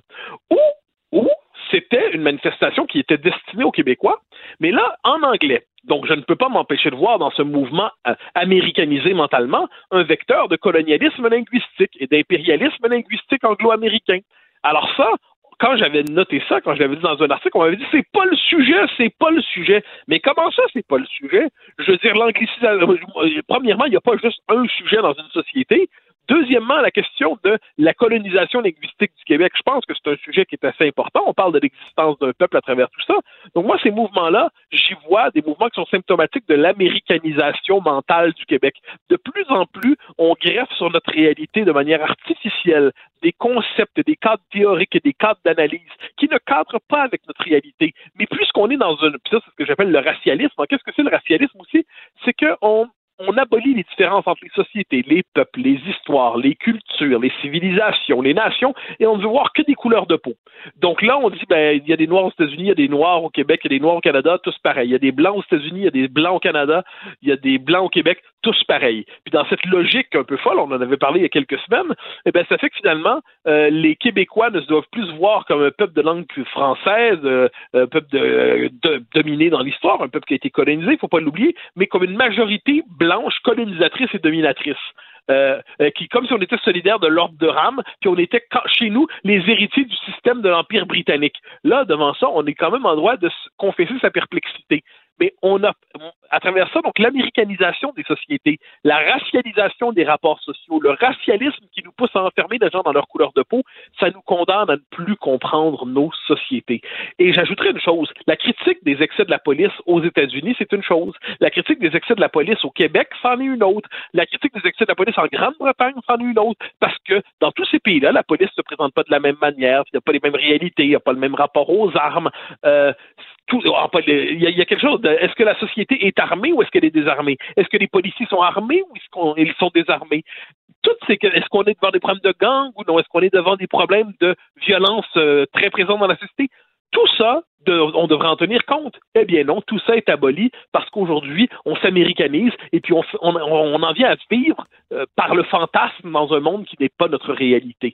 Donc devant tout cela, pourquoi ferais-je semblant d'être devant une contribution intéressante au débat? Je dis plutôt non merci, au revoir, adieu. Si vous avez quelque chose d'autre à nous dire, revenez. Mais tant que votre proposition dans le débat politique, euh, c'est abolir la police, euh, quelle que soit la manière dont vous tournerez cet argument, permettez-moi de siffloter et de ne pas vous écouter sérieusement. On peut toujours te lire, Mathieu, dans le Journal de Montréal. D'ailleurs, j'invite les gens à te lire pour euh, en apprendre davantage sur la chronique, justement, sur abolir, abolir pardon, la police, une mauvaise idée. Merci beaucoup, Mathieu, et je te dis à demain. Au grand plaisir. Bye bye. Pendant que votre attention est centrée sur vos urgences du matin, vos réunions d'affaires du midi, votre retour à la maison ou votre emploi du soir, celle de Desjardins Entreprises est centrée sur plus de 400 000 entreprises à toute heure du jour. Grâce à notre connaissance des secteurs d'activité et à notre accompagnement spécialisé, nous aidons les entrepreneurs à relever chaque défi pour qu'ils puissent rester centrés sur ce qui compte, le développement de leur entreprise. Ancienne mairesse de Longueuil, l'actualité. LGSN. Vous écoutez Caroline Saint-Hilaire, Cube Radio. Oui, Caroline Saint-Hilaire, euh, dans vos oreilles. Et euh, maintenant, on va passer à un autre, un autre niveau. Euh, et je pense que non seulement il va me faire plaisir à moi, mais je pense qu'à plusieurs personnes qui nous écoutent, on va retrouver, je déclare mes intérêts, c'est mon fils Étienne Tobin. Il a fait une première chronique. Bonjour Étienne. Alors oui, je te devance tout de suite. On va parler ah. d'une époque que tu connais bien. Oui. Et que euh, moi, j'aime beaucoup. En fait, une époque que j'ai découverte. On a un champ d'intérêt commun. Exactement. C'est l'époque du disco à Montréal. Oh. Et pourquoi je veux te parler de ça? Ben parce que, encore une fois, euh, toujours sur le thème de mes heures d'égarement sur YouTube, j'ai été mené vers des petites entrevues qui ont été faites avec plusieurs animateurs à CKMF pour la télé communautaire de Valleyfield, quelque chose d'assez euh, niché, là, mais c'est un gars, j'ai pas réussi à trouver son nom, mais il a fait des petites entrevues euh, un peu informelles avec tous les animateurs euh, de l'époque, tous les gros noms sont là. Puis en plus, il n'y a pas juste ça, j'ai aussi vu que j'étais pas le seul à avoir du temps libre pendant le confinement parce qu'il y a beaucoup de gens qui ont publié des mix qui jouaient à CKMF, qui ont enregistré sur des cassettes, là, qui, ont dû, qui ont dû trouver dans des vieilles boîtes. Euh, CKMF, des cassettes, toutes la, des, choses que je connais, que tu connais pas pantoute. non, que je connais pas du tout, mais que je découvre comme ça, puis que c'est un parfait retour dans le temps avec de la bonne musique dans en le Temps, euh. Dans le temps, pouce égal, dans le temps, ça fait pas si ben, longtemps. en tout cas, bref, avant de te parler de tout ça, juste une petite mise en contexte, parce que ça, c'est euh, quelqu'un comme toi là, qui a vécu à cette époque-là. cette époque-là! Mais bref, dans les années 80, Montréal, c'est vraiment la plus grosse ville pour le disco au monde, après New York. Puis c'est pas exagéré de dire ça. C'est vraiment une ville qui attirait les artistes de partout à travers le monde pour évidemment faire des spectacles, mais aussi enregistrer des albums. Puis en fouillant un peu, j'ai été énormément surpris par la quantité de chansons puis la qualité aussi qui ont été enregistrées ici. C'est vraiment impressionnant. Puis là, on parle d'artistes qui venaient des États-Unis pour travailler avec les DJ montréalais pour produire les prochains hits. C'est un phénomène qu'on voit plus du tout aujourd'hui. Puis aussi, il y, avait, il y avait aussi des vedettes locales. Euh, je pense au groupe Lime, notamment, là, que je sais que tu aimes beaucoup. Mais comment est-ce que Montréal. Tu vois pas, là, mais je danse sur mon. Euh, Mais comment est-ce que Montréal en est arrivé là? Ben, c'est parce qu'elle s'est développée un, écosystème disco, que, j'aime l'appeler, qui était centré autour de deux choses, le Limelight et CKMF. Alors, le Limelight, c'était quoi? Je pense euh, pouvoir le dire sans hésitation, c'était c'est la discothèque qui a eu le plus d'impact pour Montréal dans toute son histoire. Dans ces années-là, c'était la place où sortir. Il y a des photos qui sont sur Internet, là, on peut voir les files d'attente qu'il y avait, c'est impressionnant. C'était sur la rue Stanley, puis ont des gros samedis soirs, la rue au complète était remplie de monde. C'est vraiment, on voit plus ça du tout aujourd'hui. C'était un bar à trois étages, puis évidemment, le but de tout le monde, c'était de, se rendre au troisième, là où il y avait tous les gens hot, les plus gros parties. C'est là où les gens excentriques étaient, qui voulaient montrer leur style unique. Puis si t'avais pas comme plan d'aller au Limelight le samedi soir, t'étais mieux d'avoir une bonne excuse.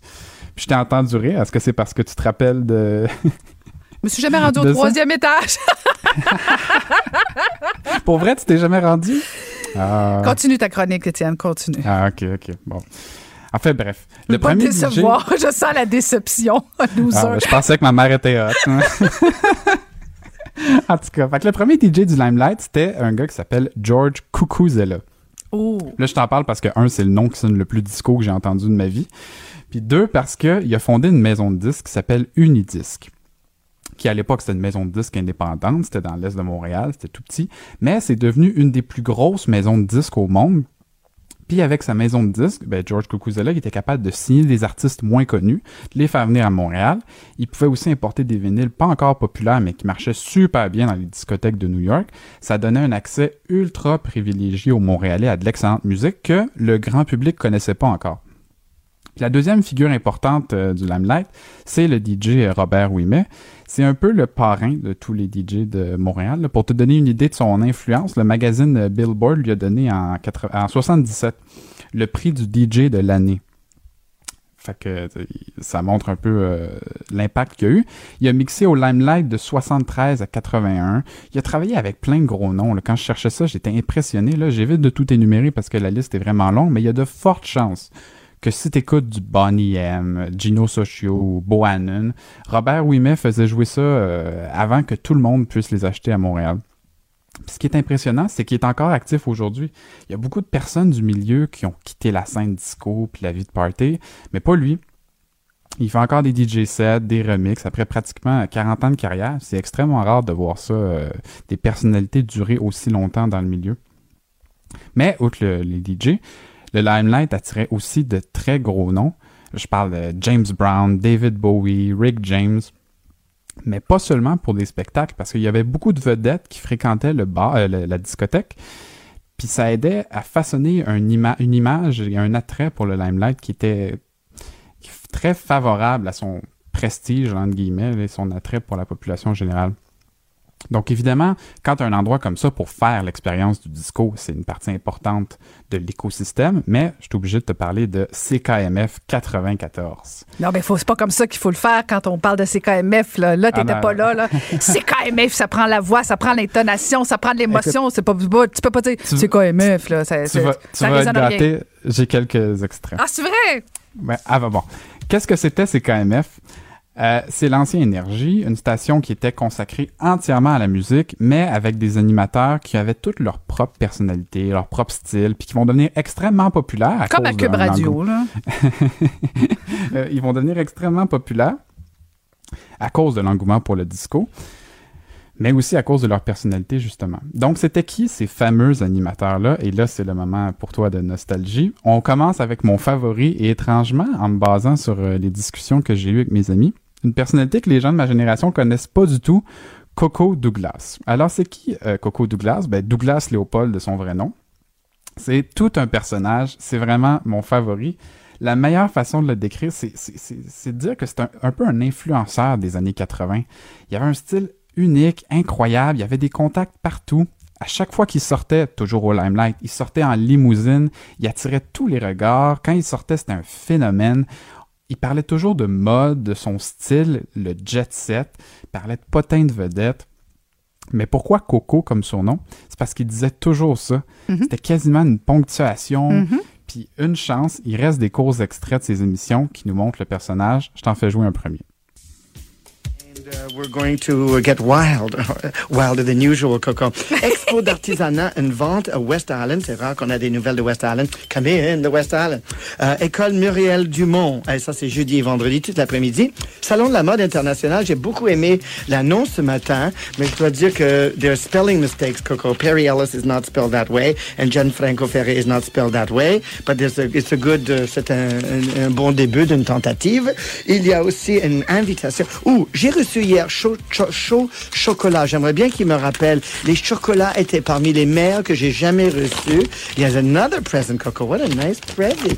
Nice red envelope from Lancôme, Paris. Le salon de coiffure de la baie, en collaboration avec la maison Auréal. Euh, plaisir de déjeuner, gna, gna, gna, avec le styliste invité de Londres, Lee Gold. Well, and here's a little Santa Claus, Coco. Oh, the excitement. The excitement at CKMF, Coco. Sometimes I just can't stand it.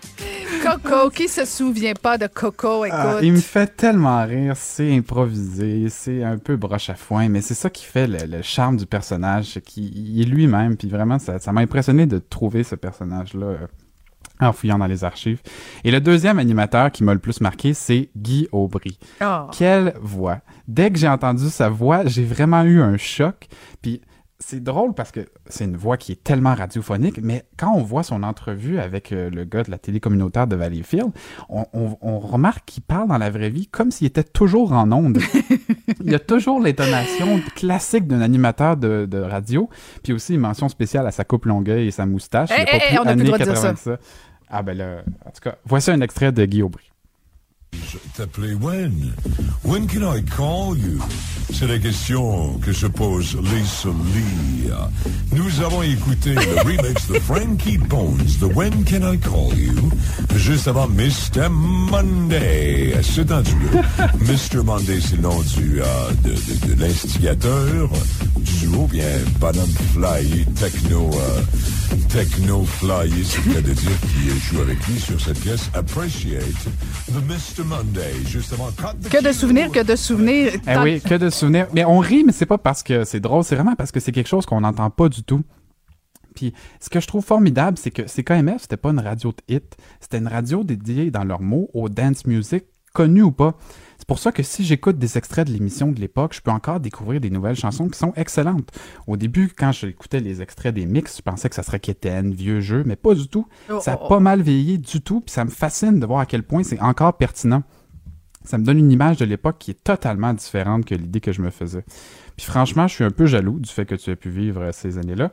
Mais heureusement, il en reste des traces et je me console en me disant qu'aujourd'hui, je peux au moins voir à quoi ça ressemblait et qu'en plus, le disco, le disco, le boogie, le funk reviennent en popularité. Puis les soirées du genre sont en- de plus en plus fréquentes en- et en demande à Montréal. C'est pas les occasions qui vont manquer une fois qu'on pourra recommencer à danser dans les bars, bien entendu. Excellent. Écoute, euh, Étienne, euh, à mon tour de nous faire plaisir avec un petit extrait avant d'enchaîner avec une entrevue avec Guylaine Tremblay. Merci, Étienne. À la prochaine. Et, Merci euh, à juste- toi. Et juste pour tes oreilles et mes oreilles. Super.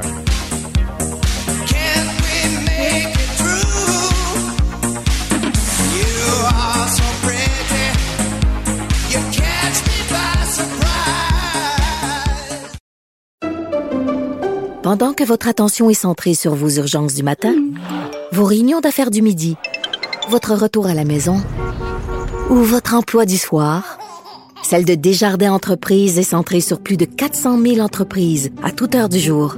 Grâce à notre connaissance des secteurs d'activité et à notre accompagnement spécialisé, nous aidons les entrepreneurs à relever chaque défi pour qu'ils puissent rester centrés sur ce qui compte, le développement de leur entreprise.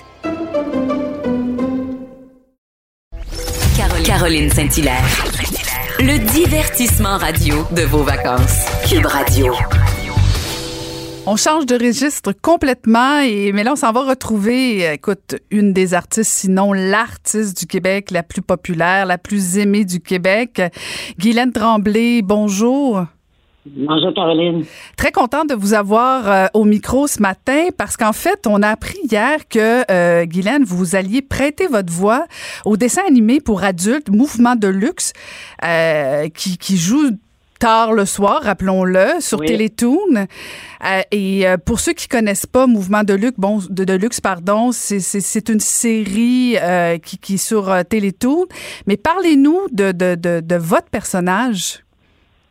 C'est assez particulier. Hein? Euh, écoute, après 35 ans de carrière, je me suis fait offrir euh, de faire une voix de bande dessinée, euh, le personnage de Geoffroy, qui est, tenez-vous bien, un vagin. OK.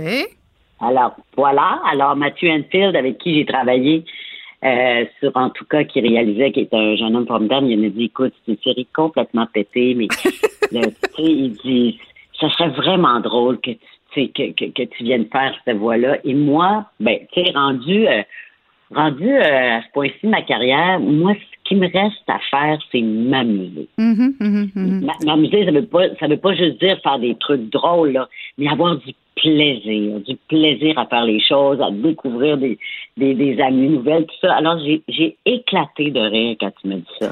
Ben, j'imagine. Je voyais qu'il était un petit peu gêné.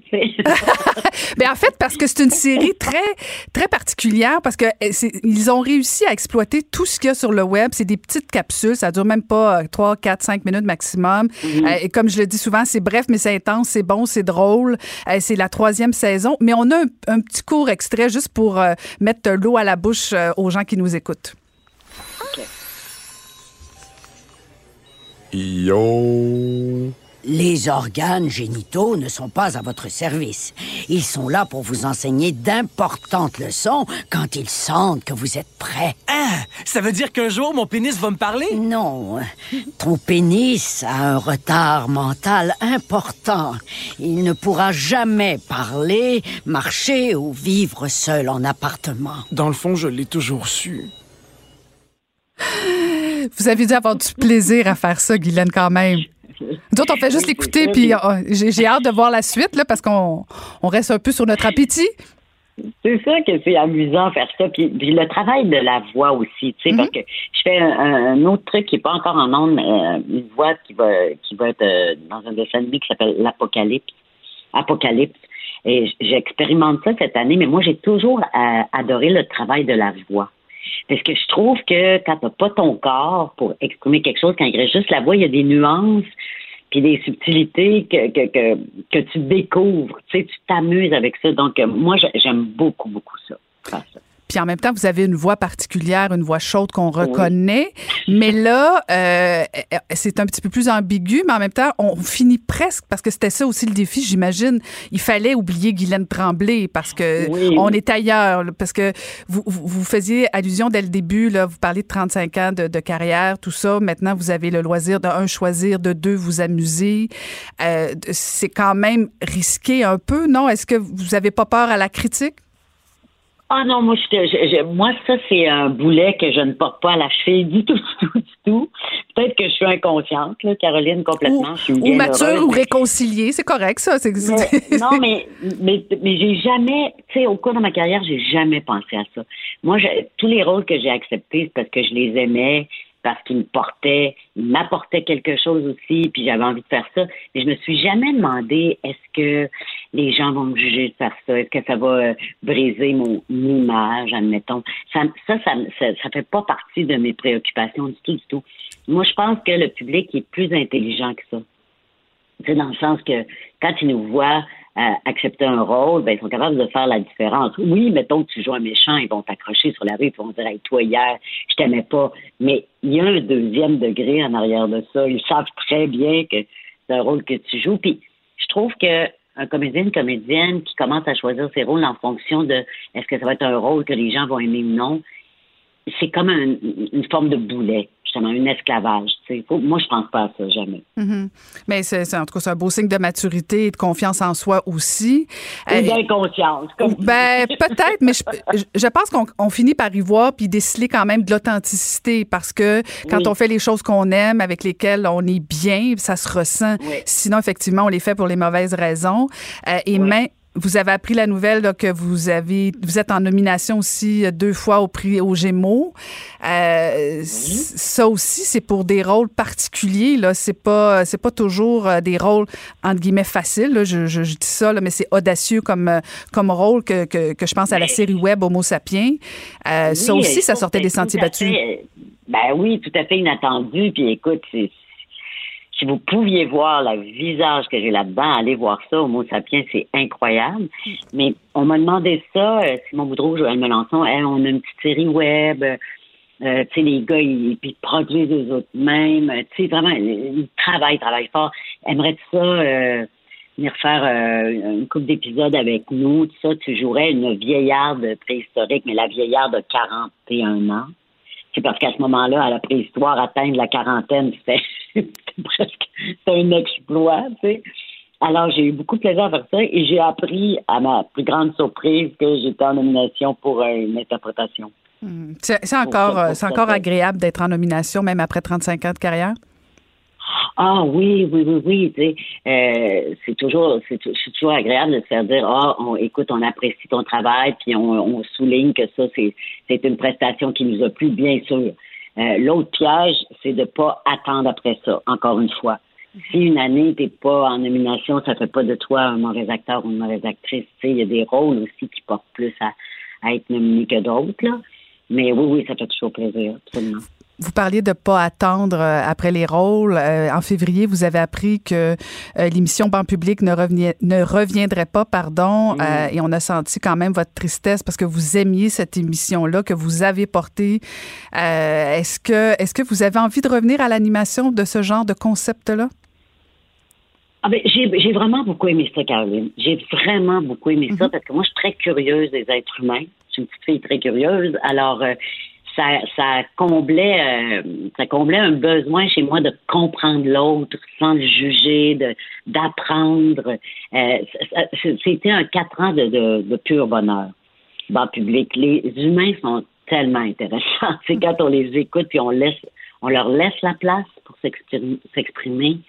Euh, je trouve que c'est un, c'est mon matériel de prédilection, l'humain. Hein. Moi, je suis une comédienne, fait que c'est ça que je joue. Je joue des, des différentes femmes, là, tu sais. Je joue des humains. Alors, euh, non, j'ai j'ai adoré euh, faire cette émission-là. Mais ça, c'est notre métier. Hein. Le dimanche, j'ai gagné euh, un Gémeaux pour animatrice. Et le mercredi qui a suivi, j'ai su que l'émission ne revenait pas. Ouch. Ça, c'est notre métier. C'est notre métier. C'est comme ça. Ouais, ben c'est ça. Mais on- ça ne nous empêche pas d'avoir de la peine. Hein. Ben oui, ben oui. Puis en fait, on voit toujours euh, soit les très bons côtés ou les très mauvais, mais justement, ces contrastes-là avec lesquels vous devez gérer, euh, le public voit pas nécessairement souvent ça. là. Je veux dire, on vous voit le dimanche à la télé, toute heureuse, euh, encore récompensée, encore adulée, puis le lendemain, ben vous vivez des déceptions. Euh, je lisais aussi que euh, vous deviez présenter votre premier euh, spectacle solo sur scène s'il n'y avait pas eu la COVID. Euh, ça aussi, Mhm. c'est une autre déception euh, que, que, que vous. C'est pas vous qui gérez, là. Vous gérez votre déception, mais c'est pas vous qui gérez le fait que c'est annulé ou reporté, en fait. Ah, ben non. Non, mais ça, tu sais, j'ai été, euh, ben, c'est sûr, j'étais à trois semaines de la première, là, tu sais, que j'étais pleine d'adrénaline, là, tu sais, j'étais comme une sportive qui, qui arrive proche de la compétition, là, mais euh, je me suis raisonnée très vite parce que c'est planétaire. Tu sais, je veux dire, c'est- l'ensemble de la planète est sur pause, ou à peu près. Donc, euh, de quel droit, moi, je dirais, oh, moi, je fais plus pitié qu'un autre parce que mon show solo a, a été annulé. Tu sais, je, je me suis... euh, j'ai accepté vite, vite ça, ce- cet état de fait-là, parce qu'on n'a pas le choix. L'important maintenant, c'est de rester en santé puis de, de, de, de s'arranger pour pas euh, euh, pour pas mettre la santé des autres en, en danger, tu sais.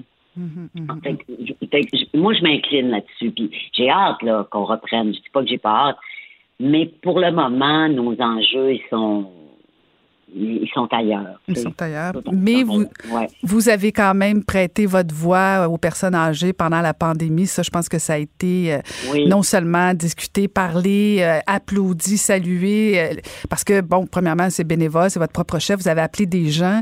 Et, et bon, moi aussi, je suis un peu curieuse. Comment, j'ai beau essayer de m'imaginer, euh, d'imaginer ma mère recevoir un appel de Guylaine Tremblay, je la croirais probablement même pas. Euh, J'imagine que certaines fois, les gens vont dû vous dire, ben voyons donc, euh, c'est quelqu'un qui me niaise au bout du fil. Euh, Vous, a- vous avez, vous devez en avoir des histoires cocasses. hein. Ah Oui, c'est très, très drôle parce que, tu sais, je- dis toujours bon bonjour, c'est Guylaine Tremblay, la comédienne, j'appelle pour prendre de vos nouvelles. Là, Allô? Allô? Il n'y a plus rien, il n'y a plus un bruit. Là, après 3-4 secondes, là, ça fait la vraie, là? je fais oui, oui, vous reconnaissez ma voix. Tu sais, je sais que ma voix est facilement reconnaissable. Mais voyons donc, mais comment ça se fait? Et là, et là, il y a l'étonnement, il y a la surprise, tout ça. Mais très vite, très vite, c'est ça que j'ai trouvé formidable. Les gens rentrent dans une jasette avec moi, puis euh, ils me parlent de leur, euh, leur confinement, puis comment ils traversent ça. Et moi, ma, ma grande, grande, grande révélation de, de toutes ces jases-là, je l'ai appelé peut-être 300 euh, depuis le début de la pandémie, c'est leur courage. Tu sais, moi, je m'attendais à voir peut-être des gens âgés, déprimés, tu sais, confinés, bon, mais on en a vu d'autres, Madame Tremblay, puis vous savez, Guylaine, on va passer à travers, puis euh, euh, moi, j'ai des rêves encore, puis j'ai des espoirs, puis je veux faire mon jardin cet été. Puis, en tout cas, ils m'ont, ils m'ont donné beaucoup d'énergie. Tu sais, Ça a été vraiment, euh, c'était vraiment un, un échange formidable. Puis qui les touchait aussi, les gens âgés, c'était de voir que c'était leur fille, leur fils, leur petit-fils, leur petite-fille qui m'avaient rejoint pour que je les appelle. Hmm. Ah, ouais, j'imagine, Ça, ça les, ça, ça les touchait. C'est pas vrai. Ma fille vous a écrit, puis elle vous a dit de m'appeler. Je disais oui, oui, oui, elle tenait beaucoup. Tu sais, est-ce que je, je vous parle? Puis, alors, c'est, ils recevaient comme un, oui, le, le, le, cadeau, si on peut dire que je les appelle, mais en même, encore plus important, le cadeau de savoir que leurs enfants avaient pensé à ça. Hey, là, je passe pour une fille ingrate de ne pas avoir demandé, de pas vous avoir demandé d'appeler mes parents. Ouais, Caroline, en privé, vous m'enverrez. J'envoie ça un petit mot tout de suite parce que ma mère va m'appeler tantôt. Et Merci beaucoup, merci beaucoup, Guylaine, de nous avoir parlé aujourd'hui. plaisir. Longue vie et bonne santé plaisir. à vous. C'était Guylaine Tremblay. Oui. Merci. Caroline Saint-Hilaire. Elle a des antennes partout dans les coulisses de la politique. Cube Radio. Un été pas comme les autres. Le buzz de Vincent Dessureau. Eh oui, Vincent Dessureau. Vincent, c'est moi qui parle. Je- écoute, je, je fais mes plates excuses. Comment ça? Parce que hier, j'étais surprise que tu parles de politique américaine et j'aurais pas dû être surprise. J'ai- J'ai j'ai fait un lien rapidement. Je suis sautée aux conclusions. Tu es un expert en politique américaine et depuis hier, je ne cesse de googler. Écoute, tu ne me reprendras plus jamais comme ça faire une faute. Mille excuses. Ah, ben merci, mille mais, excuses. euh, mais euh, c'est vrai que dans le buzz, on parle rarement de, de, De- de ben, politique. c'est ça. pouvait là, être ça l'origine de la surprise. Et voilà, mais, Mais donc. euh, La politique américaine est rendue quasiment dans l'insolite, là, aussi, souvent. Ouais, ben ça, souvent Alors, aussi. ça, Mais écoute, euh. Vincent, mille excuses. D'ailleurs, tu sais que j'ai aussi, tu déjà... veux t'excuser de quelque chose? Non, pas encore, mais j'ai déjà réservé ma chambre d'hôtel Ben oui. à Washington pour le 19 janvier prochain à l'investiture des euh, la prochaine investiture du, du nouveau président. Ce sera Trump ou Biden. L'un ou l'autre, ça va être un événement qui. C'est sûr, c'est sûr. Alors, je vais être là, peu importe ce qui se passe, parce que dans les autres années où je suis allé à l'investiture, je devais, la dernière fois pour Trump, j'étais même pas dans l'État, euh, j'étais dans le Maryland parce qu'il y avait plus de chambre d'hôtel. Pour Obama aussi, très, très loin. Hmm. Et là, je suis à quelques mètres de la Maison-Blanche. J'ai hâte. Si je peux me rendre, évidemment, si la frontière est ouverte Ouais, à ben, ce c'est moment-là. Ben, on verra. Mais on se dit janvier, ça, on croise les doigts. Excellent. Et sinon, euh, tu vas nous parler de relations par- parentales et des mathématiques. Oui, est-ce que tu es bonne en maths? Euh, je l'ai déjà. Ouais, correct. oui, oui, oui, oui, oui, oui. Tu as oui, eu oui. des bonnes, des bonnes oui, années? Oui, j'ai des bonnes années. Bon, oui, tu vois? Et, euh, je, je faisais des calculs mentaux dans ma tête. Oui, oui, oui, oui. Ça remonte. Parce que, Moi, pas nécessairement. Pourtant, j'ai une très belle relation avec mes parents. On sait mais bien, les artistes sont pas bons en maths. Ben, c'est ouais, il y a peut-être c'est un, ça qu'ils peu- disent. il y a peut-être un peu de ça. C'est peut-être pas ma grande force, peut-être juste l'intérêt qui était pas là. Mais entre autres, en Angleterre, et c'est peut-être le cas ici, mais il y a ce qu'on appelle vraiment une, une crise dans le monde des mathématiques. C'est que les Anglais sont mauvais en maths. Enfin, on dit un adulte sur deux a le niveau d'un enfant de 6 ans en mathématiques.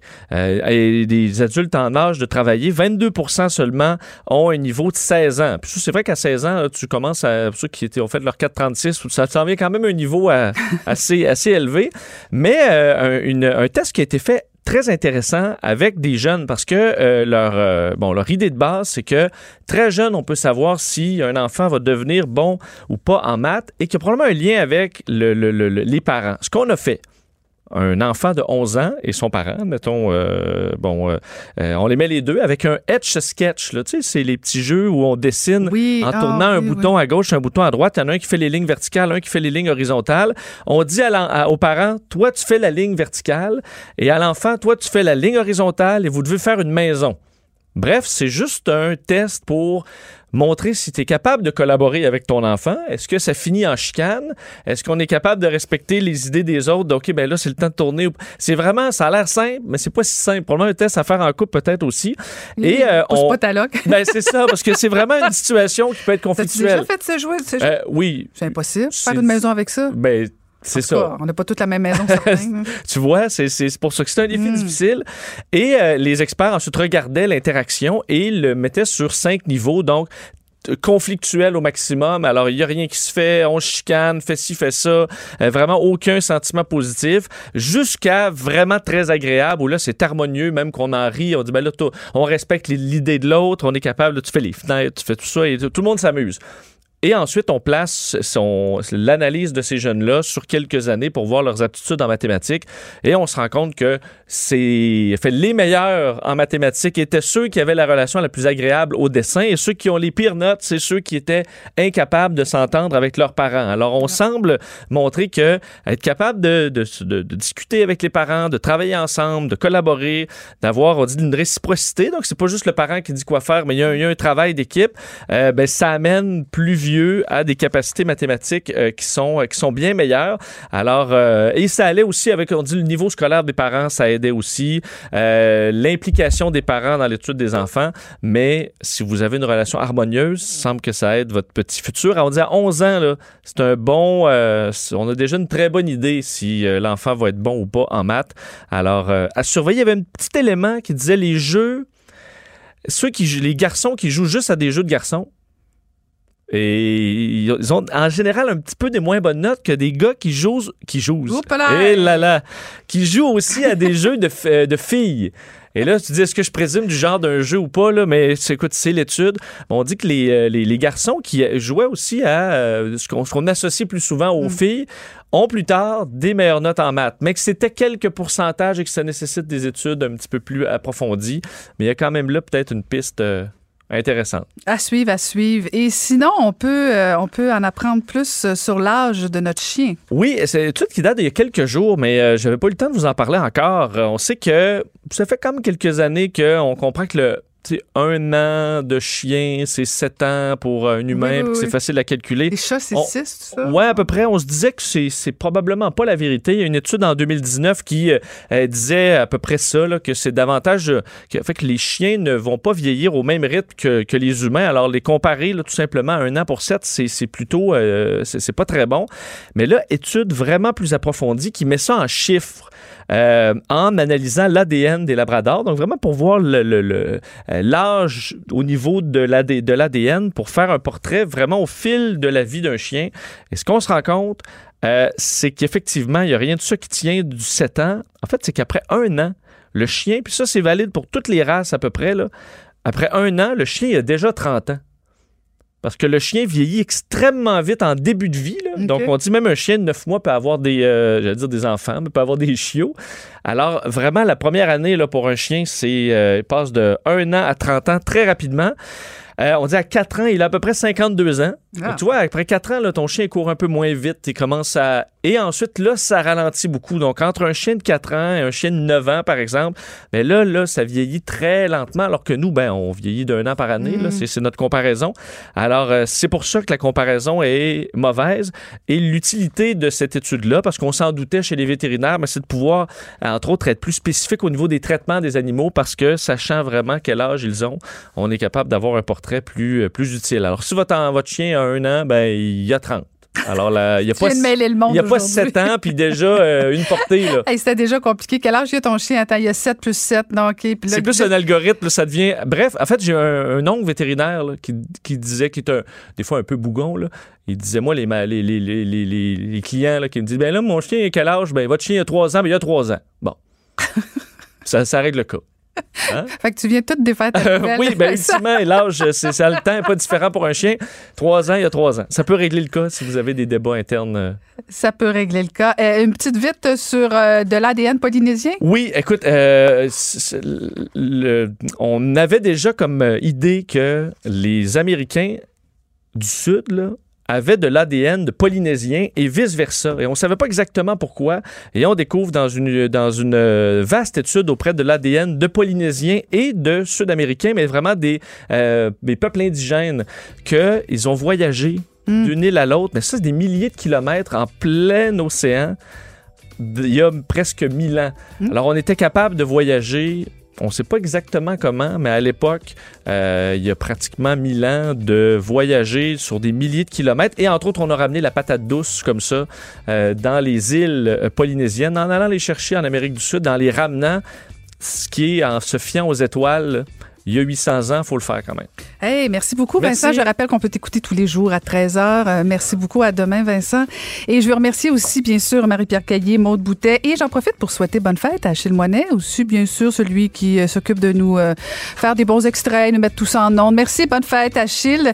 Et euh, donc, je vous invite à nous écouter encore une fois demain. On va parler de barbecue, parce que vendredi rime avec barbecue. Et j'espère que Varda se sera remise de toutes ses émotions, et moi aussi. Et je vous dis à demain.